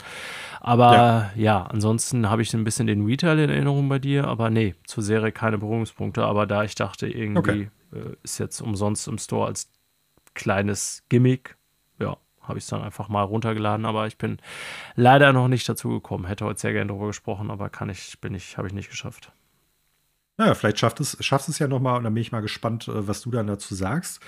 Naja, und dann kam der Silent Hill 2 Trailer und ähm, ich habe Bock auf das Remake. Mir ist bewusst, dass viele Leute im Internet äh, den Entwickler bzw. das Studio dahinter, Blooper, aus irgendeinem Grund echt extrem hassen, scheinbar. Ähm, schon beim ersten Reveal-Trailer wurden da Sachen kritisiert. Also zumindest auf einigen äh, Messageboards und Internetplattformen, wo ich dann dachte, Leute, das sind Szenen, die im Original auch drin sind. Also wo ich mir dann die Frage stelle, wie viele Leute haben wirklich Silent Hill 2 gespielt und springen da jetzt einfach auf diesen Zug, das Spiel und den Entwickler da zu bashen mit auf, weil es jetzt gerade en vogue ist.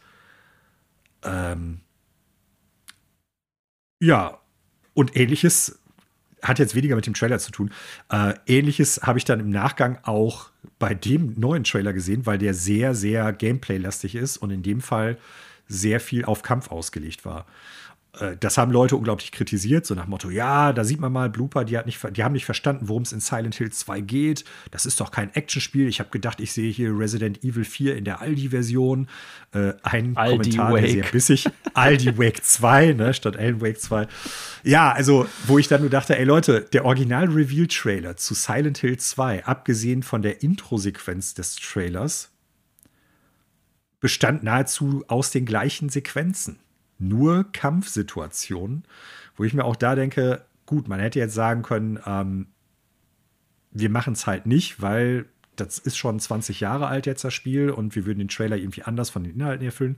Aber ich finde das gar nicht schlimm, muss ich persönlich sagen, weil wenn man Silent Hill 2 heutzutage spielt, muss man schon sagen, äh, das steuert sich behäbig und zwar nicht in der Art und Weise, wo man sagt, okay, ich kann verstehen, das ist eine Intention, die die Entwickelnden damals hatten und das trägt zur Atmosphäre, Atmosphäre des Spielbeis äh, bei.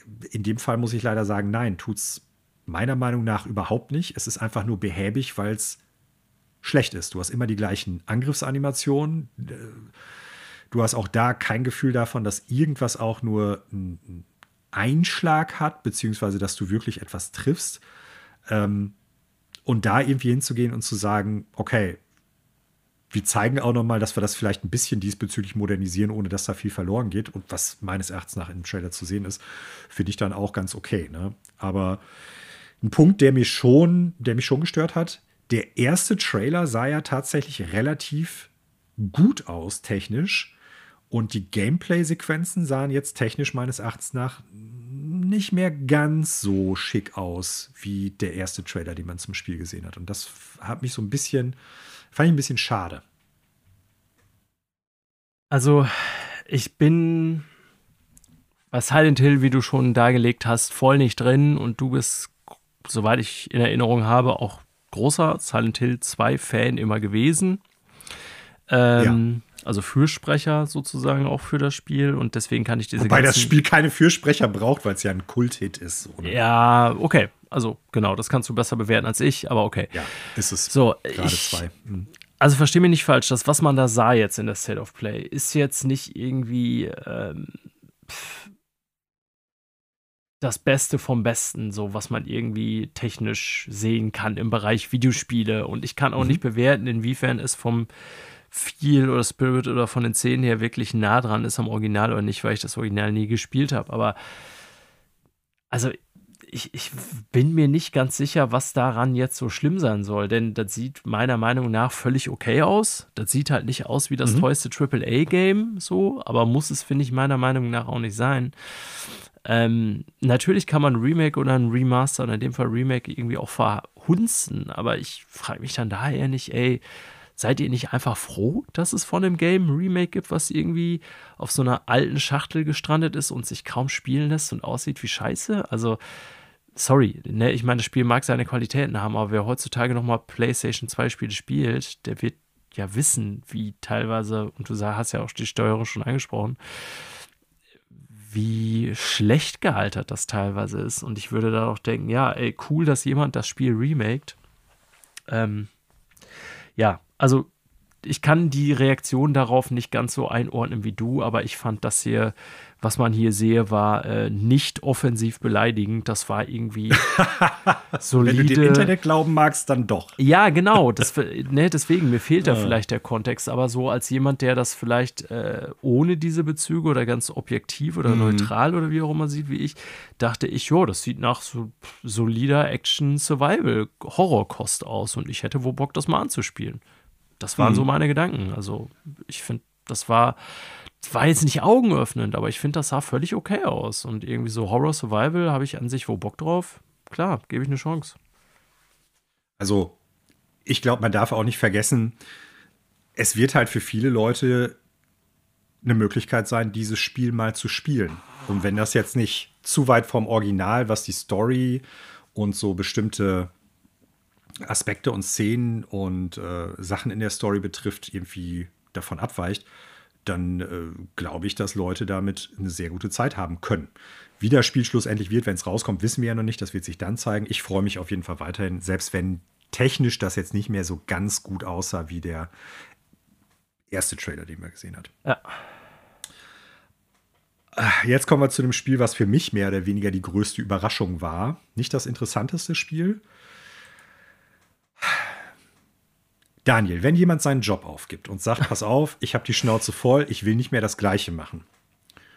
Und verschwindet in der Versenkung, sagen wir mal, keine Ahnung, der Mensch ist Bäcker, so, genau, äh, hat jahrelang immer nur Brötchen gebacken, Echt gute Brötchen, gar keine Frage. Also so richtig, richtig gute, leckere Brötchen.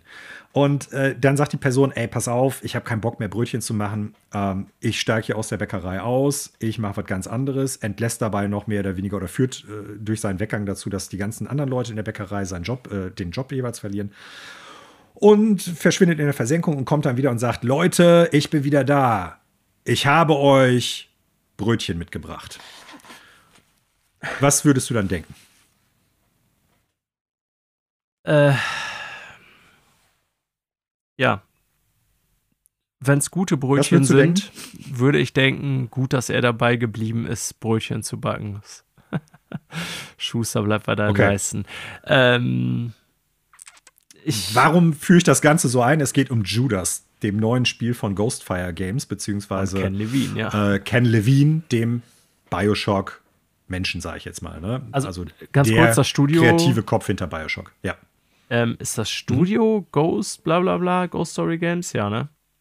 Ah, Ghost Story, habe ich Ghost, Ghost Story Games, Ghost, ja. Ich meine, ich Fehler. war mir nicht mehr ja. sicher. Das Studio ist, glaube ich, Ghost Story und Publisher wird trotzdem 2K sein, die auch witzigerweise Bioshock publishen nach wie ja. vor, ne? Ja, okay. Ja.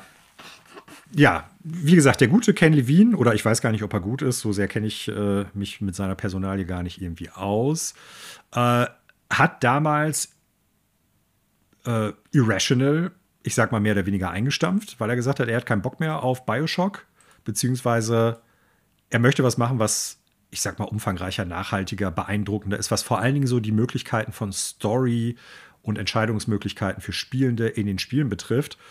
Und äh, hat dann vor einiger Zeit schon Judas angekündigt, was damals schon stark Bioshock-artig aussah. Und äh, ja, jetzt hat man mehr dazu gesehen. Es gibt zwar immer noch kein Veröffentlichungsjahr oder Veröffentlichungszeitraum, aber es sieht sehr, sehr stark meines Erachtens nach nach Bioshock in Space aus.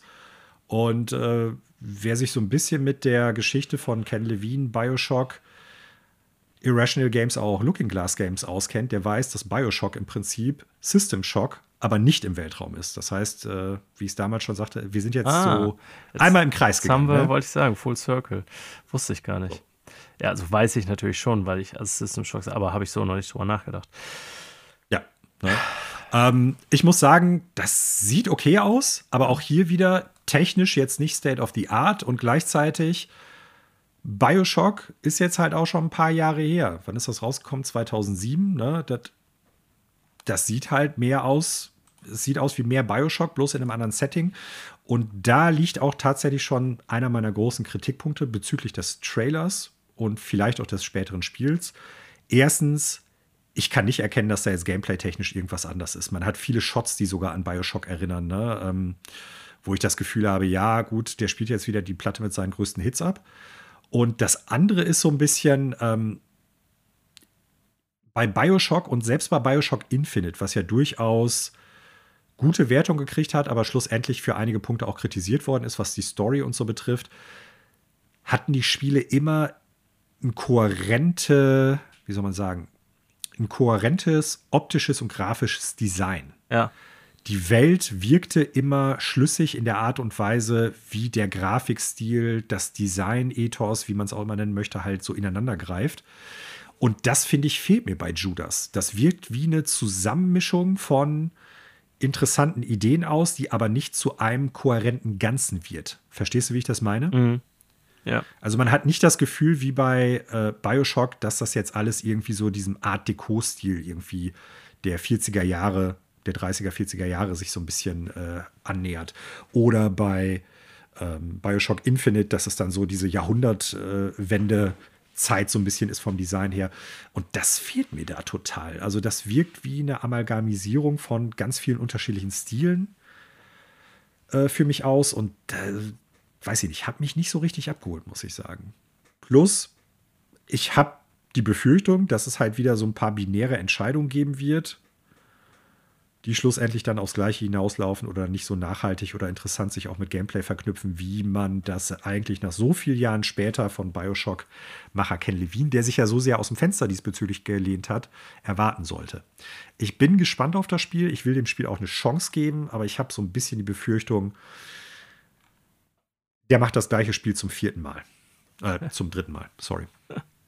Ne, zum vierten Mal, stimmt ja. System Shock, Bioshock, Bioshock Infinite. Ja, zum vierten Mal. Äh, ja, also wenn man einfach den Trailer sieht, sieht es erstmal nicht schlecht aus, finde ich. Wenn man den Kontext so ein bisschen dahinter bedenkt mit Ken Levine und so weiter. Und ich habe das gerade nochmal gelesen. Ich war gar nicht mehr sicher, wie das irgendwie war, die Story. Also zumindest hier bei Wikipedia heißt es, äh, nach Bioshock Infinite äh, hat Levine entschieden, das Studio äh, maßgeblich umzustrukturieren und hat das von ungefähr 90 auf 15 Mitarbeiter geschrumpft und wollte sich mehr auf narrative Games fokussieren. Und das klingt tatsächlich jetzt in dem Kontext, ich hatte das gar nicht mehr so auf dem Schirm, sehr verrückt, weil das jetzt eigentlich wieder ein Bioshock-Game ist. Und da frage ich mich auch, dann wird das Studio wahrscheinlich seitdem wieder signifikant gewachsen sein, denn macht er ja nicht mit 15 Leuten hier, aber ich weiß es auch nee. nicht. Also bisschen weird. Wie gesagt, wenn man es erstmal sieht, so als Trailer und man hat vielleicht gar keine Erfahrung mit Bioshock oder was auch immer, ist es sieht es solide aus. Ob es ein gutes Game wird, ist wieder noch eine ganz andere Story. Ja, das, was genau. du jetzt äh, geliefert hast, ist mehr so ein bisschen Hintergrundinformation, die ich die, deine Gedanken kann ich in dem Fall auch völlig nachvollziehen. Und ich bin jemand, Bioshock Infinite, keine Ahnung, das ist jetzt auch schon irgendwie 14, ne, 10 Jahre her, 2014 war das, ne? 12. 13 sogar, 13 war es. Ähm, ich habe das damals gespielt und ich fand das gut. So, okay. ne? Das war ein gutes, das hat seine Kritiker, seine Fans, aber es war an sich ein gutes Videospiel, aber es ist jetzt halt auch elf Jahre her. Äh, ja, ich weiß nicht, wie er die Zeit genutzt hat seitdem, aber offensichtlich hat er einen Gesinnungs Wandel irgendwann mal, ein Sinneswandel irgendwann mal stattgefunden, nicht Gesinnung. Vielleicht hat auch irgendwann jemand mal gesagt, ey, Ken, so langsam muss das Spiel mal fertig werden. Ja gut, dann machen wir daraus einfach das, was ich, was ich halt kann. kann sein, ja. Die haben bestimmt ein paar andere Projekte noch vorher gehabt oder Gameplay. Ja, ich denke, wir werden noch lange auf das Spiel warten, weil noch nicht mal ein Veröffentlichungsjahr dahinter stand. Ne? Ähm, ja. Ein Veröffentlichungsjahr gibt es tatsächlich für zwei PSVR-Spiele, PSVR 2 Spiele, die danach angekündigt worden sind. Metro Awakening, was tatsächlich, fand ich, solide aussah. War gut aus, ähm, ja. Ja, also das muss man sagen. Weniger gut auf technischer Ebene sah Legendary Tales aus. Das wird am 22. Nee, am 8.2.24 erscheinen. Metro Awakening soll im Laufe des Jahres noch erscheinen. Äh, Legendary Tales sah für mich so aus wie das, was ich vor wann ist PSVR rausgekommen und Oculus ja, und so. Ich weiß, was du meinst. Gefühlt vor zehn Gen, Jahren. Gen 1, ja. Genau, VR-Spiel so, ne? Ohne die Entwickelnden oder das Studio, das dahinter steht, in irgendeiner Art und Weise zu verunglimpfen oder deren Arbeit irgendwie kleinreden zu wollen. Aber es hat halt so ein bisschen diesen ähm, Retro-Nimbus gehabt, aber ohne dass das dann wirklich charmant rüberkam. So, ne? Vielleicht wird es trotzdem ein gutes Spiel.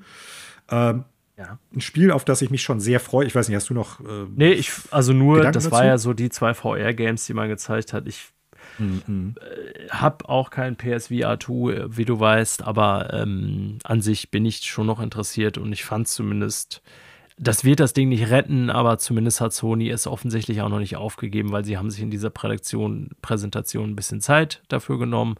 Und wie mhm. du schon sagst, also ich finde auch Metro sah tatsächlich ziemlich gut aus. Ne? Ob es ein gutes Spiel wird, weiß ich nicht, aber an sich Metro ist ja eine Franchise auch mit Qualität. Ja, das auf jeden Fall. Ähm, Qualität erhoffe ich mir von Dragon's Dogma 2. 22.03.24 ist jetzt ähm, tatsächlich keine neue Sache. Das Veröffentlichungsdatum steht schon lange fest. Wir haben schon viel zu dem Spiel gesehen. Ich bin weiterhin äh, richtig gespannt drauf. Ich habe richtig Bock drauf. Ähm, wird ein Must-Play-Titel für mich werden.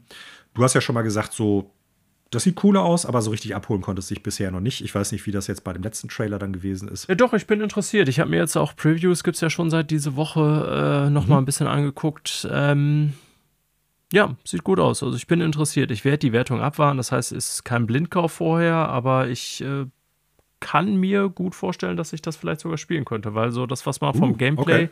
vom Gameplay sieht, ähm, das könnte mir liegen. So vom Gameplay her, sag ich mal. Ne? Und wenn dann die ja. Open World gut gelungen ist und so, also wie gesagt, kein Day One-Kauf für mich oder kein Must-Have, zumindest solange ich noch keine Reviews gelesen habe, aber ich habe Interesse. War ein guter Trailer. Mhm. Aber wir haben auch schon so viel gesehen mittlerweile zu dem Game, wie du schon sagst. So sieht's aus. Ähm, ähnlich sieht's zu Rise of the Ronin aus, ebenfalls 22.03. Ich hoffe, ich habe mich jetzt hier nicht bei dem äh, Datum vertan und zwar das gleiche Datum aufgeschrieben. Ähm, nee, man hat tatsächlich ein bisschen tatsächlich mehr. Tatsächlich so. Ist der gleiche Tag, ne? Ist der gleiche Tag. Man hat mit Princess Peach Showtime auch noch, falls es dich interessiert. Da bin ich ja noch gespannt. Wir haben es zwar nicht im State of Play gesehen, aber da muss ich generell mehr Gameplay zu sehen zu Princess Peach Showtime. Das stimmt. Ähm, Rise of the Ronin vom Setting her super spannend. Man hat jetzt tatsächlich auch viel Gameplay gesehen, wie ich sagen würde. Was mir gut gefallen hat, ist so die Art und Weise, wie man verschiedene Bewegungsmöglichkeiten hintereinander hängen kann. Das hat mich dann so ein bisschen an sowas wie dem letzten Spider-Man erinnert, wo du dann ja halt schwingen kannst, gleichzeitig gleiten. Du hast ja bei Rise of the Ronin jetzt, ähm, konnte man das ja ganz gut sehen, man kann sich wie bei Sekiro oder bei Spider-Man oder auch wie bei äh, Arkham, bei der Arkham-Serie, bei der Batman-Serie, mit so einem, ja, mit so einem Enterhaken mehr oder weniger an Vorsprünge ranziehen. Man kann sich dann in die Luft schwingen. Man kann mit so einem kleinen Drachen dann halt äh, gleiten. Man kann dann auf dem, also man kann währenddessen Pferd rufen und darauf dann landen und weiterreiten. Also das sah alles super flüssig aus. Wenn das so jederzeit im Spiel möglich ist, glaube ich, wird das von A nach B kommen schon sehr viel Spaß machen. Ähm, das Kampfsystem fand ich sehr cool. Das sah aus wie eine Mischung aus Ghost of Tsushima und auch Sekiro mit so einem mhm. Stance-System und so einem, ähm, wie heißt das nochmal bei Sekiro? Äh, mir fällt der Name jetzt nicht ein. Äh, dass man quasi so die, die ähm, Abwehrhaltung des Gegners brechen muss. Stance? Ist das äh, so? Heißt das? Nee. Ja, Stance ist so die Grundhaltung, aber okay. das hat noch einen, äh, noch einen anderen Namen. Ja, weiß ich jetzt nicht, weil ich selber nicht gespielt habe, hab's nur gesehen bei dir. Ja. Also mir hat das Gezeigte durchaus gefallen klar, auch das sieht jetzt nicht State of the Art aus und wir haben, glaube ich, früher schon mal darüber gesprochen. Die Team Ninja-Spiele sind jetzt technisch nicht die besten. So, ne? Im Sinne von, das sieht immer äh, modern State of the Art aus, sondern eher so ein bisschen altbacken teilweise. Und die laufen auch nicht immer hundertprozentig rund. So, und da muss man sich dann natürlich, wenn man vorher so, ich sag mal, Dark Souls-Klone mehr oder weniger gemacht hat. Und ich meine das in dem Fall gar nicht negativ, weil mir Neo und Wulong eigentlich gut gefallen haben. Da muss man sich nur mit ein oder zwei Spielen messen. Ja. Wenn du jetzt halt ein Open-World-Game machst, dann hast du sofort einen ganzen Batzen von Spielen, ne? weil das ein sehr viel größeres Genre ist mit sehr viel mehr Vertretern, äh, an denen du dich messen lassen musst. Und da bin ich mal gespannt, wie das Spiel dann schlussendlich auch einschlagen wird welche Nachhaltigkeit es da hat und wie es dann auch auf technischer Ebene wegkommt, weil das wird dann da natürlich auch verglichen werden. Ich habe auch darauf echt Bock. Ist natürlich schwierig, wenn zwei solche Spiele, ja, ist verrückt, dass die, die beide am vermutlich sehr rauskommen. umfangreich werden, ja. Am gleichen Tag erscheinen, genau. Aber ja, also auch da, ich habe Bock drauf.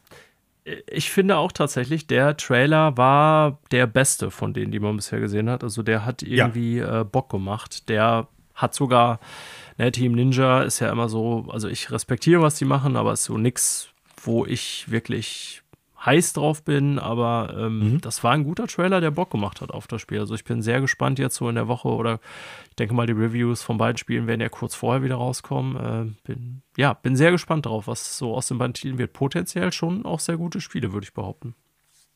Also bei Dragon's Dogma 2 bin ich mir sicher, dass das gute Spiele werden. Capcom hat da einen Lauf hingelegt in den letzten Jahren. Äh, da kann man fast schon blind drauf vertrauen. Ähm, Rise of the Ronin, Team Ninja, auch die Spiele gar nicht schlecht beleumundet, aber nicht, ich sag mal so, in, dem, in der Oberklasse wie ja. die Capcom-Titel. Ich habe auf beides durchaus Bock. Ähm, so, bevor wir dann zum großen Ende kommen, noch ein Spiel, das auch gerüchteweise vorher schon ein bisschen ähm, ja, angeteased war, beziehungsweise wo es äh, Gerüchte gab, dass das in Entwicklung ist.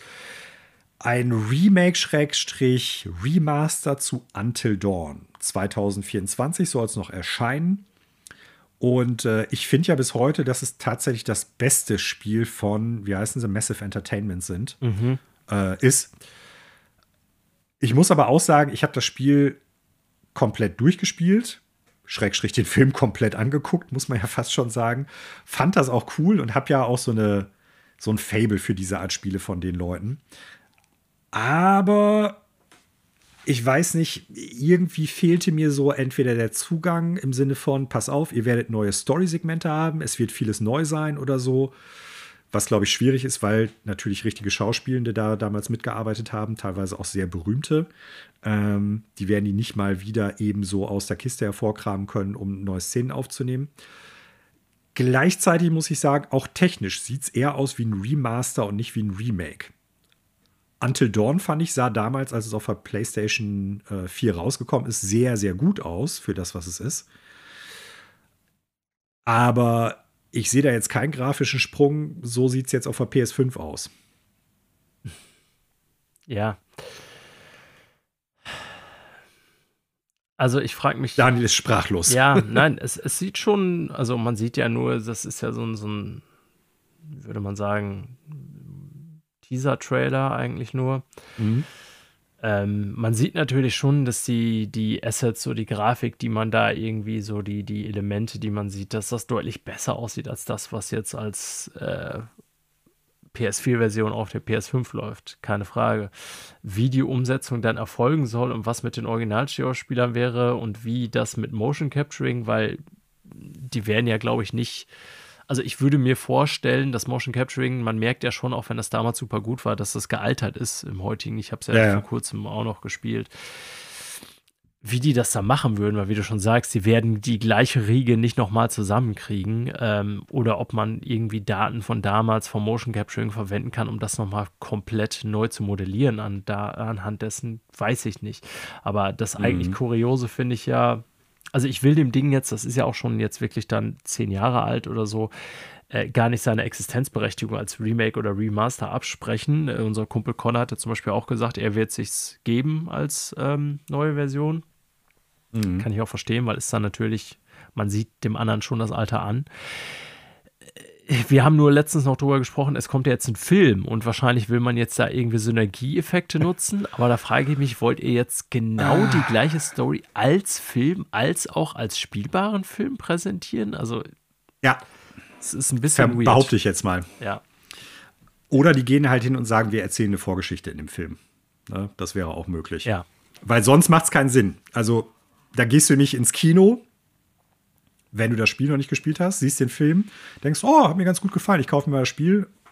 Und dann siehst du den Film da nochmal. Oder umgekehrt, du spielst das Spiel, hast, hast die ganze Story im Prinzip mitgekriegt und hinterher siehst du die Story im Kino nochmal. Das ja. ist so. Das ist ein bisschen seltsam, aber die werden sich irgendwas ja. hoffentlich dabei denken oder gedacht haben und dann mal gucken, was dabei rauskommt. Ja, das ist wie in South Park mit diesen vier Schritten, um Geld zu machen. Und Schritt drei, der essentiellste, der fehlt halt einfach. Und dann steht bei Punkt vier einfach nur Profit. Ja. So, und jetzt kommen wir zum großen Ende. Wir kommen zu Death Stranding 2. Heißt jetzt äh, Death Stranding 2 on the Beach. Wie geleakt ähm, wurde vorher, ja. Wie vorher auch schon durch ein Leck veröffentlicht worden ist. Und ähm, das ist definitiv, finde ich, der interessanteste Trailer gewesen. Was mich nicht wundert, wenn nämlich der Herr Kojima eins drauf hat, dann ist es Trailer schneiden. So. Ähm, ja. Viele Designs sahen abgefahren aus. Ich finde es auch interessant, dass sie diesmal ganz, ganz explizit darauf hingewiesen haben, dass ja Art Director äh, Yoji Shinkawa dabei ist, wo ich ja früher schon gesagt habe, ich glaube, es wird ein bisschen unterschätzt bei den Kojima-Produktionen, welchen Einschlag und wie nachhaltig so dieser Mensch eigentlich für das gesamte Projekt jeweils ist. Äh, von daher finde ich das sehr gut, dass das jetzt auch so in den Vordergrund gehoben wird, weil man kann sich jetzt drüber streiten, ob man Death Stranding gut fand. Ich fand es scheiße. Man kann sich drüber streiten, ob man Metal Gear Solid 5 gut oder scheiße fand. Auch das fand ich nicht besonders gut. Ähm, was man aber den Projekten von Hideo Kojima nicht absprechen kann, sind interessante Designs. Artstyle, und das finde ja. ich war auch hier wieder drin. Der Artstyle ist immer top. Und das liegt meines Erachtens nach nicht unbedingt nur bei Hideo Kojima, sondern vor allen Dingen auch an Joji Shinkawa. Und ähm, den Namen dann da auch mal im Trailer zu sehen, finde ich dann erstmal sehr gut. Die Story, die mir da präsentiert werden soll mit den Charakteren, ich glaube, das wird einfach wieder diese typische Kojima- Verrücktheit, die hinterher gar keinen Sinn ergibt, wo Leute Unglaubliches reininterpretieren und nach einem halben Jahr Kojima sagt, ja, das, was ihr da reininterpretiert habt und was jetzt sich eigentlich ganz gut da anfühlt, das ist genau das, was ich damit aussagen wollte. Ähm, Gameplay-technisch muss ich sagen, was mich was ich gut finde, weil wie gesagt, Death Stranding 1 habe ich durchgespielt und fand es an vielen Ecken und Enden nicht gut. Ähm, was mir gut gefallen hat, ist sehr viel mehr Abwechslung im generellen Design der Region. Scheinbar gibt es auch einen Tag-Nacht-Wechsel, was ich auch sehr gut finde, weil das gab es in der offenen Welt von Death Stranding nicht. Es gab kein wirkliches dynamisches Wettersystem. Es gab so einige Areale, wo es immer regnen konnte oder halt nicht, aber nicht, dass die Wolken sich tatsächlich dann irgendwie verzogen haben, dass du ganz anderes Wetter hattest, dass du einen Tag-Nacht-Zyklus hattest. Das finde ich erstmal positiv. Mhm. Die gehen auch darauf ein, dass scheinbar Kampf einen sehr viel größeren Aspekt geben wird. Ähm, weil ich weiß gar nicht mehr, welcher Charakter das im Trailer sagt, sagt dann so, ah ja, diesmal hast du auch eine Waffe dabei oder eine, einen Schießprügel und äh, nicht mehr nur dein Seil. Ähm, ich hoffe, dass das Gameplay da sehr viel abwechslungsreicher wird, dass das Missionsdesign sehr viel abwechslungsreicher wird, weil das war unterste Kajüte. Die Story, da brauche ich mich nicht so auslassen. Ähm, das wird halt Kojima-typisch der gleiche Kram sein, der auf vielen Ebenen so vage ist, dass all möglicher Scheiß da rein interpretiert werden kann und deshalb finden viele Leute ihn gut. Äh, ich bin gespannt, wie das Spiel wird. 2025 soll es rauskommen, dauert also noch ein bisschen ähm, wenn die am Gameplay drehen, am Missionsdesign, an den Bosskämpfen, ähm, wenn die die Open World interessanter gestalten, wenn die so Sachen wie Tag-Nacht-Zyklus, dynamisches Wetter und so weiter da reinbringen und quasi nicht immer nur so Schleichpassagen, wo du unsichtbare Gegner hast und dann zwischendurch mal ein paar Raider-Camps oder so, dann bin ich gewillt, dem Spiel unter Umständen sogar eine Chance zu geben. Aber dafür muss ich echt noch mehr sehen. Ja, einen guten Trailer kann er schneiden und damit hat er mich schon mehrmals hinters Licht geführt. Und äh, da warte ich dann erstmal ab. Ja. Also ich kenne ja deine Meinung zum ersten Teil, hab's bei dir auch damals gesehen. Ähm, selber durchgespielt nicht. Weiß ich nicht, ob ich das jemals machen werde, weil es auch so endlos lang ist. Aber Jetzt mal so aus meiner Perspektive, der natürlich irgendwie äh, Kojima so von der Selbstart hier auch gerne das eine oder andere Mal zerrissen hat, um auch nochmal die Qualitäten zu bestärken, die du gerade genannt hast. Also erstmal, also ich würde tatsächlich allen empfehlen, sich diesen Trailer reinzuziehen, denn der Trailer als solches ist erstmal ultra beeindruckend. Das muss man mal ganz klar technisch sagen. Technisch auch. Ne? Also richtig, also technisch richtig fett so aus. So fett ja. aus, das ist krass. Also wenn das Spiel auch so aussieht und das glaube ich dir in dem Fall durchaus, ähm, ja. ist das optisch zumindest echt ein Showcase-Titel. Ja, zu allem anderen kann ich gar nicht so viel sagen. Also, dass die Story einfach nur wacko wird und letztendlich auch, ich sag mal, viel Interp Interpretationsraum bietet, den Kojima dann ausfüllt oder nicht oder Fantheorien dann irgendwie da äh, zustimmt oder nicht. Da gehe ich eigentlich fast schon aus von, weil es Kojima ist. So, ne? Also, ich ja. glaube, die Story wäre für mich persönlich wieder nix, weil mir das immer zu. Äh, ich meine, ich finde es ja cool, wenn es nicht so irgendwie ähm,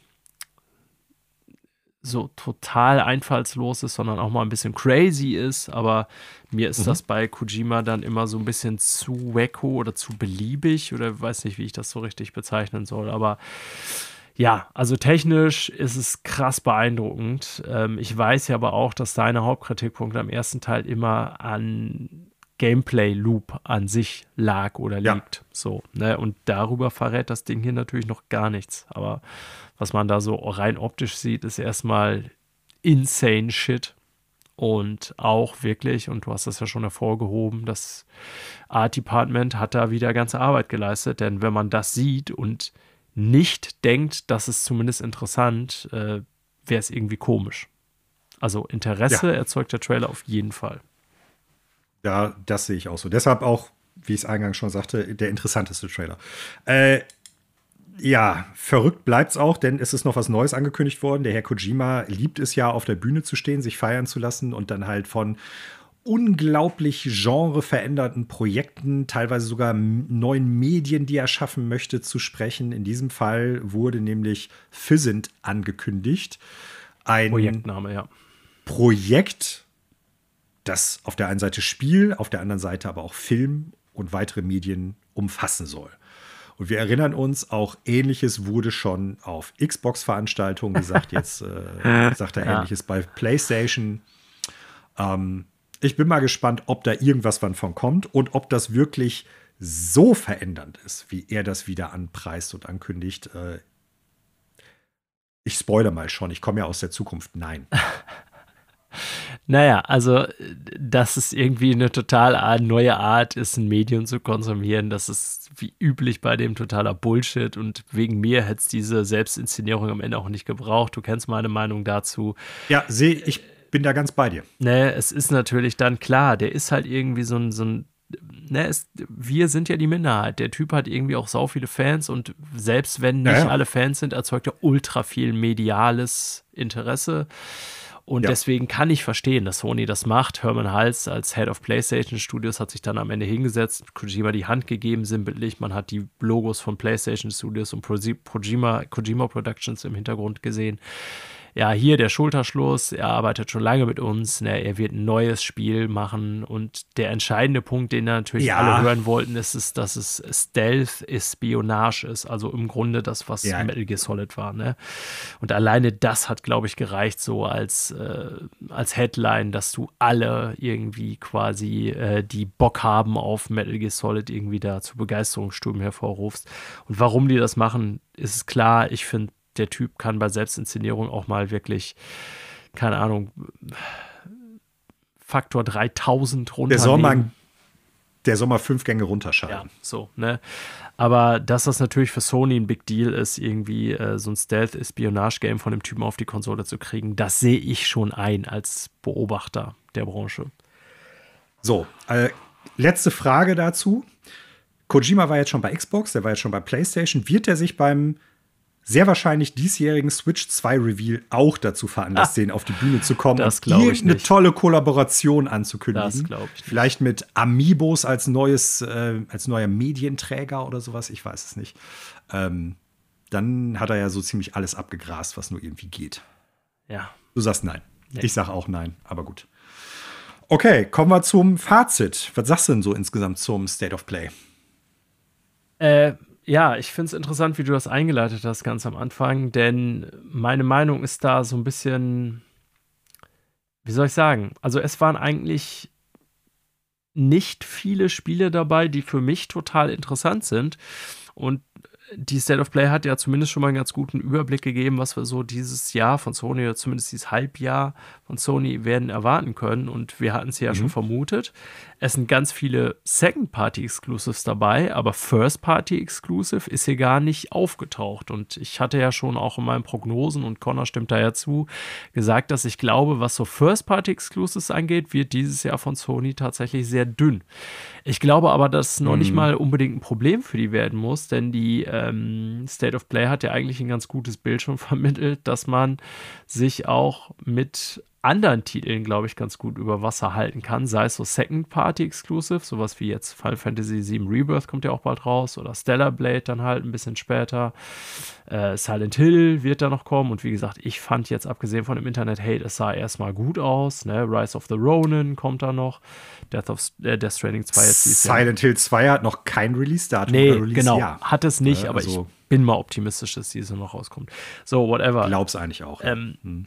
Ich finde tatsächlich, dass es eine gute State of Play war, solide bis gute, weil ich finde, es mhm. wurden durchaus viele interessante Spiele gezeigt. Witzigerweise für mich ganz persönlich ist aber gar nicht so viel dabei.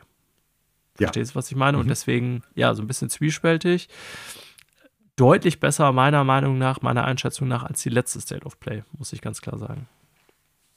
Da gebe ich dir auf jeden Fall recht. Insgesamt, ich sag mal, als Paket echt solide. Klar, im Prinzip wird sich auch hier wieder mit vielen Federn geschmückt, die eigentlich auch auf Xbox rauskommen werden, die auch auf PC rauskommen werden. Ja, das ist ja ist immer okay, so machen die anderen beiden, genau. machen die anderen beiden ja auch so. Ja. Ähm, für mich war auch relativ wenig dabei. Ein paar Spiele, die ich im Blick behalten werde, ein paar Sachen, die ich interessant fand.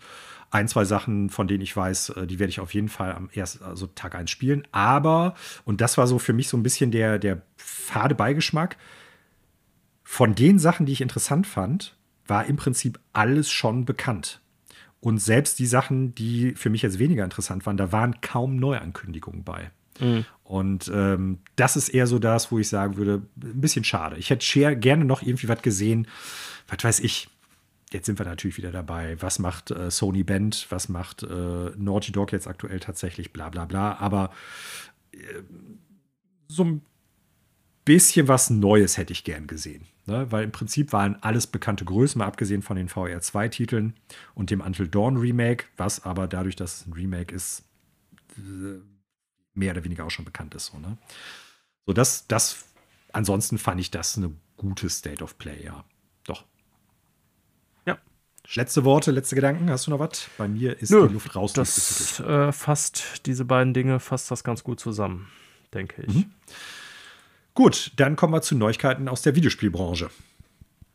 So, wie starten wir? Ich würde sagen, wir machen einen kurzen Abriss darüber. Es gab zwei Veränderungen bei durchaus namhaften Videospielfirmen. Das eine betrifft Bungie und in dem Kontext verlässt Joe Blackburn das Studio tatsächlich. Ähm, das ist der Game Director von Destiny 2 gewesen. Also eine Personalie, die durchaus nicht unerheblich ist, würde ich mal so sagen.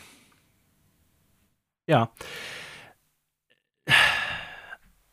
Ich glaube, dass der Typ einfach ausgebrannt ist oder keinen Bock mehr hat, weil ich glaube, sein Job war in den letzten ein, zwei Jahren nicht einfach.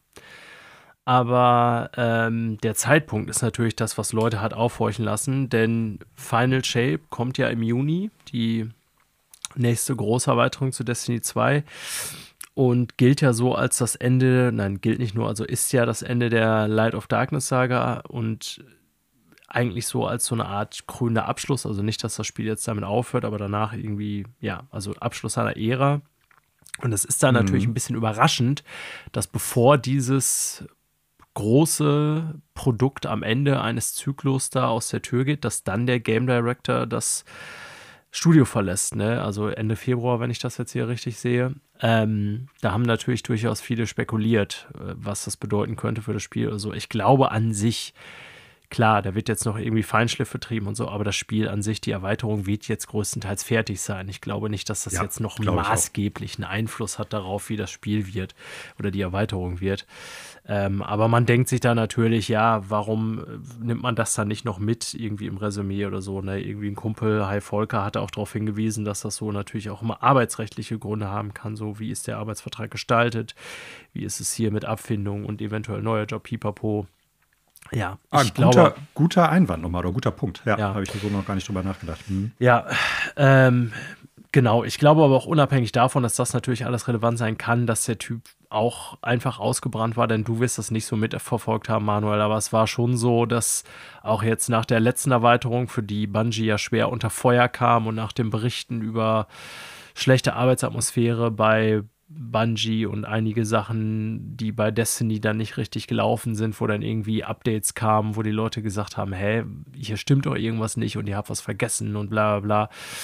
Da gab es so einige Momente, wo der Typ, ich sag mal, das Feuer der Community abgefangen hat und dann so ganz spontan wirklich, da kann ich mich an so zwei, drei Sachen erinnern. Da gab es dann zum Beispiel, hat er irgendwie so ein, so ein ganz kurzfristig anberaumtes Video online gestellt, wo er einfach nur 20 Minuten über die Dinge erzählt, die bei ihnen jetzt irgendwie aufgrund des Feedbacks auf die Bucketlist gekommen sind und wie sie darauf ja. reagieren werden und so. Also der hat viel von dem, was so um Destiny und Bungie in den letzten anderthalb Jahren falsch lief, auch in der Öffentlichkeit abgefangen und versucht zu kommunizieren. Und das finde ich auch da einen ziemlich guten Job gemacht, äh, zu sagen, mhm. hier, pass auf, wir haben das mitgekriegt, so und so sieht unsere To-Do-List jetzt aus und die und die Dinge wollen wir wirklich ändern und verbessern und wartet bitte auf Final Shape und wir haben das verstanden und so weiter.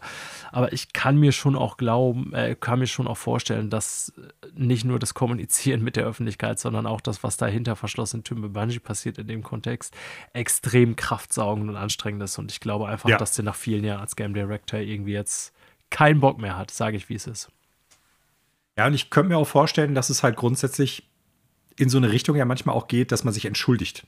So, ne? So nach dem Motto, äh, ständig sich irgendwie rechtfertigen oder entschuldigen zu müssen, so nach dem Kontext, äh, die Fans sind mit dem Produkt ja auch nicht zufrieden. Ja. So wie du sagst, teilweise ja auch durchaus zu Recht. Aber ich glaube, das hinterlässt ja auch irgendwann Spuren, ne? ja. dass man immer die Person ist, die dann da vielleicht im Vordergrund steht und das machen muss. Vielleicht sind da dann auch eigene Anteile irgendwie dabei, ne? dass man da selber auch ein bisschen mit dran äh, beteiligt ist, dass man sich da jetzt entschuldigen muss. Vielleicht sind es aber auch teilweise Entscheidungen, die einem mehr oder weniger aufoktroyiert worden sind. Das kann ich da natürlich nicht einschätzen. Grundsätzlich glaube ich, äh, wirst du da recht haben, das ist nicht immer einfach. Ja, so sieht es bei Destiny aus. Ich denke, Destiny äh, mit oder ohne ihm wird weiterlaufen, das ist auch ganz klar. Äh, ähnlich sieht es auch bei Devolver aus, nämlich äh, CEO Douglas Morin von Devolver Digital wird seinen Posten räumen und dafür wird äh, Harry Miller CEO von Devolver werden. Ja. Also auch ein Abschied aus eigenen Stücken, so wie es scheint. Ähm, Daher kann man jetzt irgendwie nur über persönliche Motive vermuten. Ich meine, habe jetzt die Zahlen nicht mehr ganz genau nachgeguckt bei Devolver, dass die letzten Jahre eigentlich auch gar nicht schlecht waren bei denen. Ähm, manchmal ist es vielleicht einfach Zeit für eine berufliche Veränderung, aber heißt für uns einfach nur, äh, da findet ein Wechsel an der Führungsspitze statt. Ob wir den merken werden, für mich ist auch nicht jedes Devolver-Spiel interessant, weiß ich nicht, aber klar, für so eine Firma, für so einen Publisher wäre Devolver, die jetzt auch nicht so groß sind wie Ubisoft, bedeutet, also wird das wahrscheinlich merk merklich sein, wenn da der, die Führungsperson äh, wechselt. Ja, man muss ja dazu sagen, Harry Miller ist auch ähm Mitbegründer drin. von Devolver gewesen. Ja. Also von daher wird er da ja auch, ich denke mal, einen guten Einblick darüber haben, wie die Firma funktioniert, was gut läuft, was nicht so gut läuft. Und dann werden wir mal gucken, wie sich das 2024 weiterentwickelt. Interessant fand ich, dass sie gesagt haben, auch wenn die Jahreszahlen jetzt gar nicht so schlecht waren, äh, dass 2023 trotzdem ein eher ruhigeres Jahr für Devolver gewesen ist. ja. Und äh, ja. das stimmt. Irgendwie, wenn ich drüber nachdenke, stimmt das auch. Also man hat viel gesehen, aber im Vergleich zu vorigen Jahren, wo dann immer ein, zwei Titel gekommen sind, die dann sich total verfangen haben, auch vom Gefühl her dieses Jahr ein bisschen weniger tatsächlich. Ja, das stimmt. Die hatten in den Jahren davor echt immer so ein paar so richtige Smash-Hits. Ähm, wenn ich mal so ins Regal gucke, was war da so bei irgendwie? Also ganz so viel von denen habe ich gar nicht. Aber ich erinnere mich an sowas wie Death's Door oder so, was ja wirklich dann irgendwie eine mhm. Zeit lang äh, wirklich viel in aller Munde war. Ähm, ja, und da war nicht ganz so viel jetzt im letzten Jahr, das stimmt. Genau. Kommen wir zu ein paar Quartalszahlen beziehungsweise generellen Zahlen. Fangen wir bei Capcom an. Äh, der Umsatz bei Capcom ist durch Street Fighter 6 und Resident Evil 4, was im vergangenen Jahr ja erschienen ist, um knapp 33 Prozent gestiegen, was erstmal sehr gut ist für die ersten neun Monate des Fiskaljahres. Ähm, und es wurde halt auch ein Gewinn eingefahren von knapp 236 Millionen Dollar, 47 Prozent dazu, was auch sehr gut ist. Also von daher bei Capcom läuft es gut. Ja, weiterhin super strong, muss man sagen. Jetzt schon seit Jahren haben wir auch schon mehrfach darüber berichtet. Deswegen gibt es ja gar nicht so viel mehr zu sagen, glaube ich. Ähm, Nö. Beziehungsweise du hast vorhin eigentlich schon die Qualität von Capcom in den letzten Jahren angesprochen. Und die schaffen es irgendwie, hochwertige Releases so über die Jahre oder das Jahr zu verteilen, dass die wirklich äh, in seit Jahren jetzt eigentlich schon konstantes Wachstum in allen Bereichen aufweisen ähm, ja, die machen einen guten Job, auch aus äh, Management finanzieller Hinsicht gerade. Das muss man ganz klar sagen. Ne? Ja. Ähm, und ja. da kann man nicht viel kritisieren, weder als Spieler noch als äh, Aktionär, sage ich jetzt mal ja. so. Und sage ich mal, scheinen jetzt auch nicht irgendwelchen Trends hinterher zu laufen wie viele andere größere Publisher, sondern die sagen, ey, wir machen das, was wir können und das machen die richtig, richtig gut. Ja. Auch wenn man natürlich jetzt sagen kann, ja gut, Street Fighter, Monster Hunter, Resident Evil, das sind so die Kernmarken, aber nebenher machen sie auch sowas wie Dragon's Dogma 2, wonach Leute lange geschrien haben, darf man nicht vergessen. Ne? Ja, genau, ja. Die, haben, die, die haben ja ihre Pfoten auch so ein bisschen im Service-Game drin. Nicht alles verfängt irgendwie mega hart, so wie das äh, Dino-Ding, ähm, wie hieß es noch? Exoprimal. Dino, Dino Crisis, genau, Exoprimal. ähm, aber trotzdem, ne, auch so Sachen wie Monster Hunter und so, das ist jetzt vielleicht nicht ein Live-Service-Game wie Fortnite oder so, auch das wird ja dann über längere Zeit immer so mit Content ein bisschen beliefert, mal mehr oder weniger gut, aber auch Street Fighter natürlich ein Game, was lange Beine hat. Ähm, trotzdem ja. machen sie halt nicht irgendwie, wir haben vorhin bei Warners drüber gesprochen, irgendwie, ja, alles muss jetzt Live-Service-Game sein, ganz im Gegenteil. Ne, die sagen, hier, das sind andere Games. Also die, ich finde, die sind einfach gut und breit aufgestellt, so, ne? Und das machen sie Ja, richtig. und was ich, und was ich damit eben eher meinte, ist nicht, die haben keine Games as Service oder Live-Service-Games, sondern die schmeißen jetzt nicht irgendwie äh, vier Battle Royale Games auf den ja. Markt, weil es jetzt gerade angesagt ist. Oder danach ja. den Extraction Shooter Nummer 25, weil es angesagt ist. So meine ich das eher. Ja, ne? das ist richtig. Die rennen sondern, dem Trend nicht hinterher, das stimmt. Die rennen dem Trend nicht hinterher, sondern wenn die so einen Trend in der Regel haben, oder wenn die ein Spiel haben, was Games as Service ist, dann weil es auch, ich sag mal, eine Kernmarke von denen ist, wo es funktioniert. Und da ist Exoprimal bisher eher die Ausnahme. Ja. Würde ich mal so sagen. Und selbst Exoprimal kann man sich jetzt drüber streiten ist weder ein klassisches Battle Royale noch ein Extraction-Shooter im weitesten Sinne. Es ist irgendwie auch da was sehr Eigenständiges. Warum das nicht funktioniert, ist eine andere Frage, aber ähm, auch da ist jetzt nicht der Punkt, dass die irgendwas hinterhergerannt sind, meines Erachtens nach. Ja. Ja, kommen wir zu Xbox. Letzte Woche haben wir darüber gesprochen. Xbox musste 1900, was heißt musste? Falsch ausgedrückt, tut mir leid, liebe Zuhörende. Hat 1900 Mitarbeitende entlassen von knapp 22.000. Äh, jetzt müssen wir lesen, eine Woche später Umsätze bei Xbox um 49 Prozent gestiegen, seit die Activision Blizzard aufgekauft haben. Das äh, zweite Quartal hat einen sehr guten Erfolg eigentlich hingelegt oder zeigt sehr gute Quartalszahlen, ja. wo die Diskussion oder das Gespräch, das wir letzte Woche geführt haben, das Ganze nochmal, ich sag mal, sehr, sehr viel übler aussehen lässt. So, ne?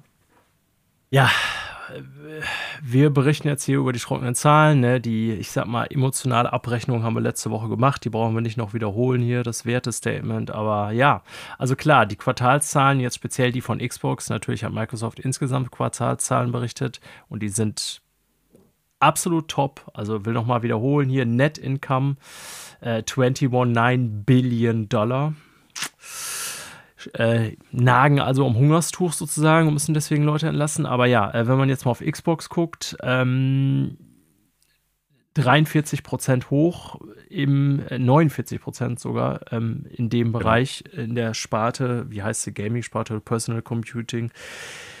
Ist natürlich jetzt so ein bisschen gefaked oder geschönt die Zahl, wie auch immer, weil wenn man so einen riesen Publisher wie äh, Activision Blizzard aufkauft und deren komplette Umsätze wandern dann mit in die Sparte, dann ist das natürlich jetzt ein, ein einmaliger äh, Effekt. Und ähm, nichtsdestotrotz, ja, die Zahlen für den Gesamtkonzern, wie wir letzte Woche auch schon gesagt haben, stimmen ja absolut. Was sie dann in der Games-Sparte daraus machen, ob wir dann die guten Spiele in der Frequenz, wie wir sie alle erwarten, kommen werden, das wird sich dann zeigen.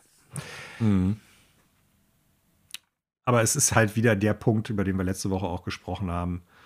Es geht ja nicht darum, man entlässt so viele Menschen, um das ganze Konstrukt am Laufen zu halten, dass nicht alle arbeitslos werden, dass das ganze Ding den Bach runtergeht.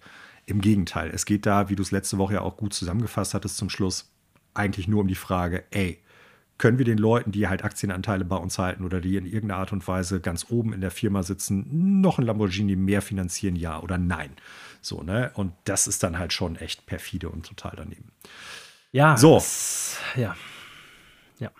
Kommen wir zu äh, EA und ähm, EA Sports FC 24. Das erste Mal ein Fußballspiel von EA ohne FIFA-Lizenz. Äh, wir hatten das in den vergangenen Monaten und Jahren halt immer wieder beleuchtet. Ne? FIFA sagt, wir wollen mehr Geld. EA sagt, kriegt er von uns nicht, macht mit, dem, mit der Lizenz, was ihr wollt. Unabhängig davon, was man von der FIFA im Allgemeinen hält. Und äh, es hat sich jetzt herauskristallisiert, dass EA da den absolut richtigen Riecher hatten. Die sind die Platzhirsche. Ob da FIFA auf der Packung draufsteht oder nicht, spielt keine Rolle. Denn äh, die Verkaufszahlen, die äh, Spielzahlen von EA sind sehr gut. Ja, vor allen Dingen auch bei denen äh, die Quartalzahlen. In dem Kontext kam es heraus, dass auch EA wie viele andere Publisher jetzt Quartalzahlen bekannt gegeben hat. Und ja, was soll ich sagen? Alles ist gestiegen, Revenue ist gestiegen, ähm, Net Income ist gestiegen und sie sagen selber äh, in allen Schlüsselbereichen es gab es Wachstum und äh, EA Sports FC, so sagen sie selber ganz klar, hat Expectations outperformed. Das heißt, ist sogar eigentlich äh, nochmal in allen Bereichen, und das ist ja auch ein Live-Service-Game, ähm, deutlich mehr Gewinntreiber, als sie gedacht hätten. Denn bei EAFC und bei dem Fußballgame von EA muss man natürlich immer sagen, naja, ähm, das eine sind die Verkaufszahlen, weil du musst es ja trotzdem immer noch ganz normal kaufen als Vollpreistitel, soweit ich weiß. Ich habe mir mhm, jetzt die mhm. Preise ewig nicht mehr angeguckt von so einem Spiel, aber ähm, ich, das, das kostet ja immer noch einen ganz normalen Preis. So, aber das, was danach reinkommt, äh, sprich die ganzen Sachen, die die Geld, die die Spieler dann ausgeben, das ganze Geld für, wie heißt das da, Ultimate Team oder keine Ahnung, ich habe ja. ja ne? Das ist ja das eigentlich Relevante. Und wenn EA selber dann sagt, ja, da haben wir eigentlich hier sehr viel mehr Zuwachs erhalten, als wir uns vorgestellt haben, dann ist das ja sozusagen nochmal positiv losgelöst von den alleinigen Verkaufszahlen, die ja schon positiv waren. Ja, ja. Das äh, stimmt. Und ähm, wenn man das sich mal anguckt hier, die Live-Services von EA, wo natürlich das Fußballspiel ein ganz großer Teil bei ist, haben ein letztes Quartal einen neuen Rekord ne, mit 1,7 Billionen Dollar in dem Quartal erreicht. Und ja, du müsstest vielleicht die deutschen äh, äh, Milliarden, Entschuldigung. Ne? Milliarden, genau. Milliarden. 1,7 Milliarden in dem Quartal. Aber da kann man sich immer schon vorstellen, um welche Zahlen es hier geht, ne, was sie mit Live-Service-Games pro Quartal einnehmen. Das ist natürlich jetzt ne, nur der Umsatz erstmal. Aber äh, interessant auch noch, Manuel, ich weiß nicht, ob du das gesehen hast in der Meldung. Insgesamt 73 Prozent des Umsatzes von EA kommen jetzt mittlerweile durch Live-Services. Ja, wobei dann natürlich die Frage ist, wie viele Live-Service-Sachen sind das tatsächlich, ne? Also, ja. welches Spiel, welche Serie trägt da EA am meisten? Also von. Battlefield ist es nicht. Nee, genau. Von Apex Legends ist es auch nicht. Nee, ne? Also, was sie in dem Quartal released haben, kann ich ja mal, das ist, haben sie ja ganz klar angegeben, ist NHL 24, UFC 5, äh, was, wie heißt nochmal das Racing Game? WRC ist es hier noch abgekürzt. Uh, World Rally Championships Irgendwie oder sowas. So? Oder World genau. Rally, ja. Ähm, das sind die Spiele, die sie rausgebracht haben, die auch alle Live-Service-Komponenten haben. Aber das ist ja das Interessante. Der Gesamtumsatz von so einem FIFA, was ja schon, ich nenne es immer noch FIFA, Gott, ich komme davon nicht los, ähm, von so einem Football Club. Das war, ist ja schon vorher rausgekommen, ist ja nicht mal in dem Quartal rausgekommen. Das läuft natürlich weiter. Ne? Und das ist ja eben genau, worum ja. es geht. Die Einnahmen äh, klingeln immer weiter, bis das nächste rauskommt. Ja, und teilweise äh, auch das Vorgängerspiel im gleichen Jahr noch mega erfolgreich auch bleibt. Das ist ja das Verrückte. Ja. Okay, äh, womit machen wir weiter? Gehen wir zu einem Spiel, dessen Entwicklung eingestellt worden ist. Gehen wir zu Embracer mal wieder leider und gehen wir wieder zu Entlassungen. Ähm, der Kollaps von Embracer greift weiter um sich. In diesem Fall hat es Eidos Montreal getroffen und ähm, dort werden knapp 100 Personen ihren Job verlieren. Und gleichzeitig äh, ist ein neues Deus Ex Game oder Spiel in der Versenkung verschwunden. Die Entwicklung ist eingestellt worden. Ja, so berichtet. Bloomberg hat darüber berichtet, genau. genau Bloomberg.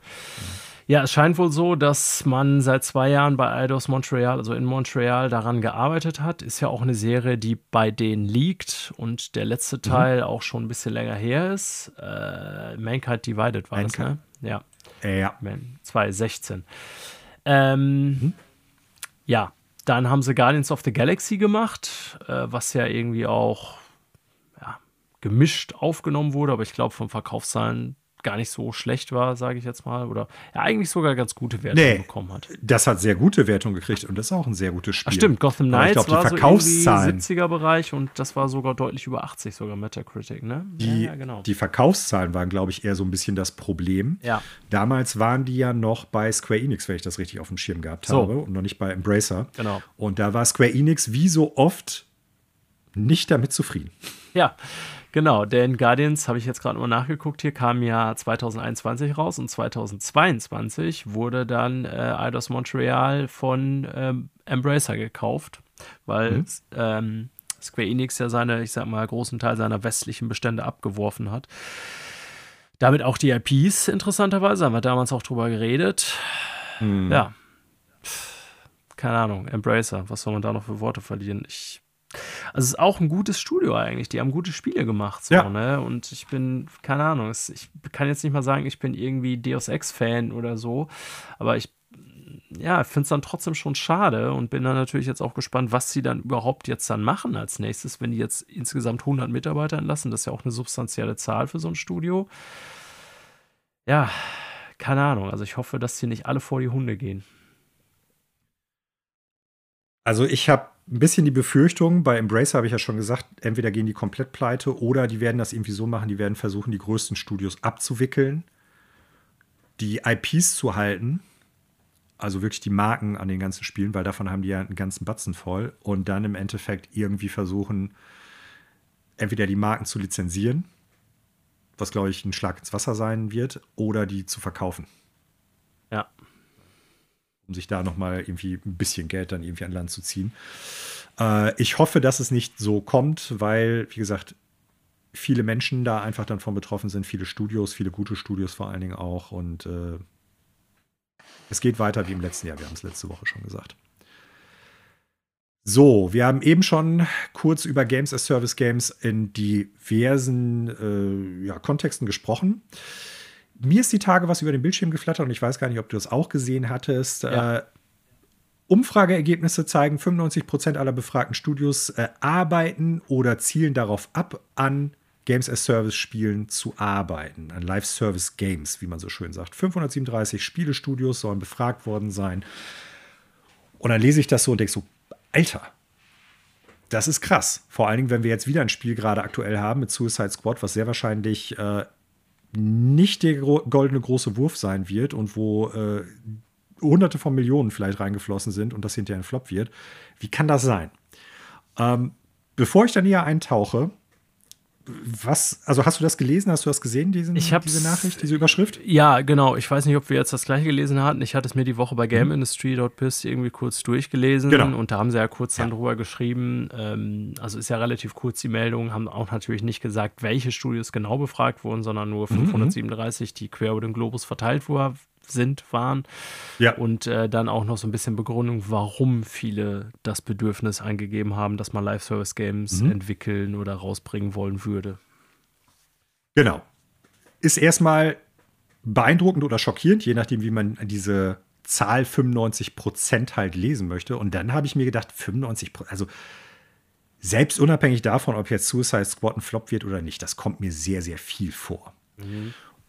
Und dann guckt man sich das ganze Ding mal ein bisschen genauer an und dann wird es sehr interessant. Äh, ich möchte da GameIndustry.biz nichts vorwerfen. Ich glaube, die haben teilweise einfach nur bestimmte Sachen übernommen und ich glaube, dass die da so ein bisschen dem ganzen Ding auf den Leim gegangen sind. Und zwar, wenn man sich mal anguckt, wie wird Live-Service-Game überhaupt definiert, dann ist das schon sehr, sehr schwammig, weil dann geht es ja. im Prinzip darum, dass es ein Spiel ist, das mehr oder weniger, ich sag mal, ein einen Update-Plan allein haben muss. Ne? Im Sinne von, da kommt halt regelmäßig ein neues Update zu raus. Und das bedeutet nicht, es müssen neue Charaktere, neue Skins, neue Spielinhalte dabei sein, sondern es bedeutet, es muss einfach ein Update kommen. Das kann auch ein Bugfix sein. Ja. Und wenn du das halt als, als, als Basis nimmst, äh, wenn du das quasi als das äh, definierst, was du da halt hinterfragst, dann kriegst du natürlich eine Zahl von 95 Prozent raus, weil die meisten Studios werden irgendwie einen Update- und Bugfix-Plan haben und einen Patch-Plan für die Spiele, die die rausbringen. Das heißt, da stellt das Ganze schon mal wieder in eine ganz andere Relation. Ähm, und dann wird auch so eine Zahl wie 66 Prozent der Befragten stimmen zu, dass halt Live-Services notwendig sind, um äh, einen Titel langfristig äh, erfolgreich zu machen. Ja. Klar, wenn du ein Spiel auf den Markt bringst, was total verbuggt ist und keinen Update-Plan dafür irgendwie machst, dann wird auch nach einem Monat, nach einem Jahr keiner mehr das Spiel spielen wollen. Unabhängig davon, ob es ein Live-Service-Game ist im Sinne von, du wirst mit immer neuem Content zugeschissen. Das heißt, wir haben es hier mit einer Umfrage zu tun oder mit einer, mit einer Auswertung, die in der Prämisse schon total verkehrt aufgezogen worden ist. Nur damit hinterher eine möglichst große Zahl mit Games as Service oder Live-Service unterstrichen werden kann. Und jetzt wird es ganz interessant. Wenn man sich dann nämlich mal anguckt, welche Firma bzw. wer hinter dieser Umfrage steht, das ist ja keine tatsächliche Forschungsumfrage im Umfeld einer Universität oder irgendwie Abschlussarbeit für irgendwie was oder sonst wie. Äh, wenn man sich das dann mal anguckt, dann wird es halt richtig interessant, weil Griffin Gaming Partners, die diese Umfrage gemacht haben, sind halt Investoren für Videospiele, die natürlich ein, ein man würde sagen, vested interest, also die tatsächlich ein Interesse daran haben, Ja. dass solche Studios, solche Spielprojekte als möglichst lukrativ und interessant gesehen werden. Ja. Also, Ne? Weil das so ist deren- andere das ist deren- interessensgeleitet hier. Genau, das ist, das ist interessensgeleitet. Das hat eher so diesen Beigeschmack von Thinktanks. Ja. Und äh, in dem Kontext muss man sagen, liebe GamesIndustry.biz Leute, ich glaube nicht, dass ihr unseren Podcast hört. Falls ihr ihn hört, glaube ich nicht, dass ihr unbedingt des Deutschen mächtig seid. Ich glaube nicht, dass das äh, von Jeffrey Rousseau, das ist ähm, der Writer, der die äh, Journalist, der Writer, der die Ja. Story gepublished hat, genau, der die veröffentlicht hat, dass der da irgendwie eine negative Absicht hatte, aber ihr seid da unter Umständen einer Sache aufgesessen, die echt sehr fragwürdig ist, weil es da nicht um eine tatsächlich meines Erachtens nach valide Umfrageergebnisse geht oder irgendwie was abgebildet wird, was tatsächlich in der äh, Videospielbranche jetzt so sich verfängt. Und richtig krass wird's, wenn du auf die Seite von Gaming Partners ähm, gehst und dir halt dann einfach den Game Developer Report, Game Development Report 2023 angucken möchtest. Ich weiß nicht, hast du das mal gemacht? Nee, habe ich nicht. So Äh, weit ins Detail bin ich nicht. Mach das, mach das mal ganz kurz. Geh mal, gib das mal einfach eben, während wir hier den Podcast aufnehmen, ein. Und äh, mal gucken, vielleicht kommst du da zu einem anderen Ergebnis. Aber wenn du zum gleichen Ergebnis kommen solltest, dann bin ich mal gespannt, was du davon Du hältst. bist jetzt unter Portfolio oder wo bist du? Nee, ich muss jetzt mal eben kurz gucken. Bei mir spinnt der Browser jetzt gerade ganz kurz. Zack. Game Development Report. Ich hab's Artikel. Ja. Ähm, So. So. Und dann hast du so ein paar schöne Zahlen, die dir angezeigt werden, wenn du so runterscrollst, würde ich jetzt mal sagen, ne? ja. Und jetzt guck doch mal, wo du, ob du irgendwo findest, wo im Endeffekt die, ähm, ja, wie sagt man, ob du irgendwo da findest, wo du die runterladen kannst, diese Studie. Äh, ja, ich kann den anfordern, personalisiert mit Name, E-Mail, Industry, Company Name, Country und so weiter. Da kannst du das machen, okay. Ja. Weil äh, oben steht mehrmals einfach Download und ähnliches. Ja, ja, aber wenn du dann draufklickst, dann werden immer diese Daten von dir abgefragt. Also sprich, du musst erstmal irgendwie ausfüllen, wer bist du überhaupt, äh, für welche Firma arbeitest du und so weiter und so fort. Dann kannst du das. Okay. Aber du kannst es Pass nicht auf. frei zugänglich als PDF runterladen, einfach wir es mal so. Als ich das gestern probiert habe, war das Fenster noch nicht da. Okay. Das heißt, du hast da draufgeklickt und stand nur 2023 Game Development Report. Ja, also wie auch immer, es ist, ja, es ist ganz klar, was das hier ist. Ne? Du hast es schon selber Genau. gesagt, das ist so die, eher die Arbeitsweise von Thinktanks, Investoren, ähm, wie man halt hier Einfluss nimmt auf eine Industrie, ne? Lobbyarbeit, wenn man denn so will. Da soll das eigene Portfolio von Griffin äh, gepusht werden. ich sag mal, attraktiver gemacht werden, weil das ist das große Ding. 95 Prozent aller Videospielfirmen arbeiten ja auch daran. Das heißt, wir haben den richtigen Riecher investiert in uns, alles super. Ja. Und, äh, und das ist halt einfach nicht korrekt. Also ich will den Herrn da auch nicht persönlich kritisieren von äh, Game Industry, aber es ist Nee, natürlich schon ich so. auch nicht. Hier hat jemand zumindest seine journalistische Pflicht nicht erfüllt, denn er ist hier letztendlich einer, ähm, einer Marketing-Formulierung aufgesessen und hat die einfach als Überschrift für einen Newsartikel verwendet. Und das ist natürlich genau das, was nicht passieren sollte. Was aber, wie ich mich erinnere, auch bei GameIndustry.biz nicht zum ersten Mal vorkommt, muss ich leider sagen. Ähm, Das kann sein, das habe ich gerade nicht präsent. ja, Was äh, aber auch bei anderen eher schwierig Seiten ist, wie ja. VGC oder so, die wir auch immer frequentieren. Und äh, hin und wieder kommt das vor, dass sie, aber es kommt auch in der normalen Presse immer wieder vor, dass sie so Dinge übernehmen einfach, ohne die mal richtig zu hinterfragen.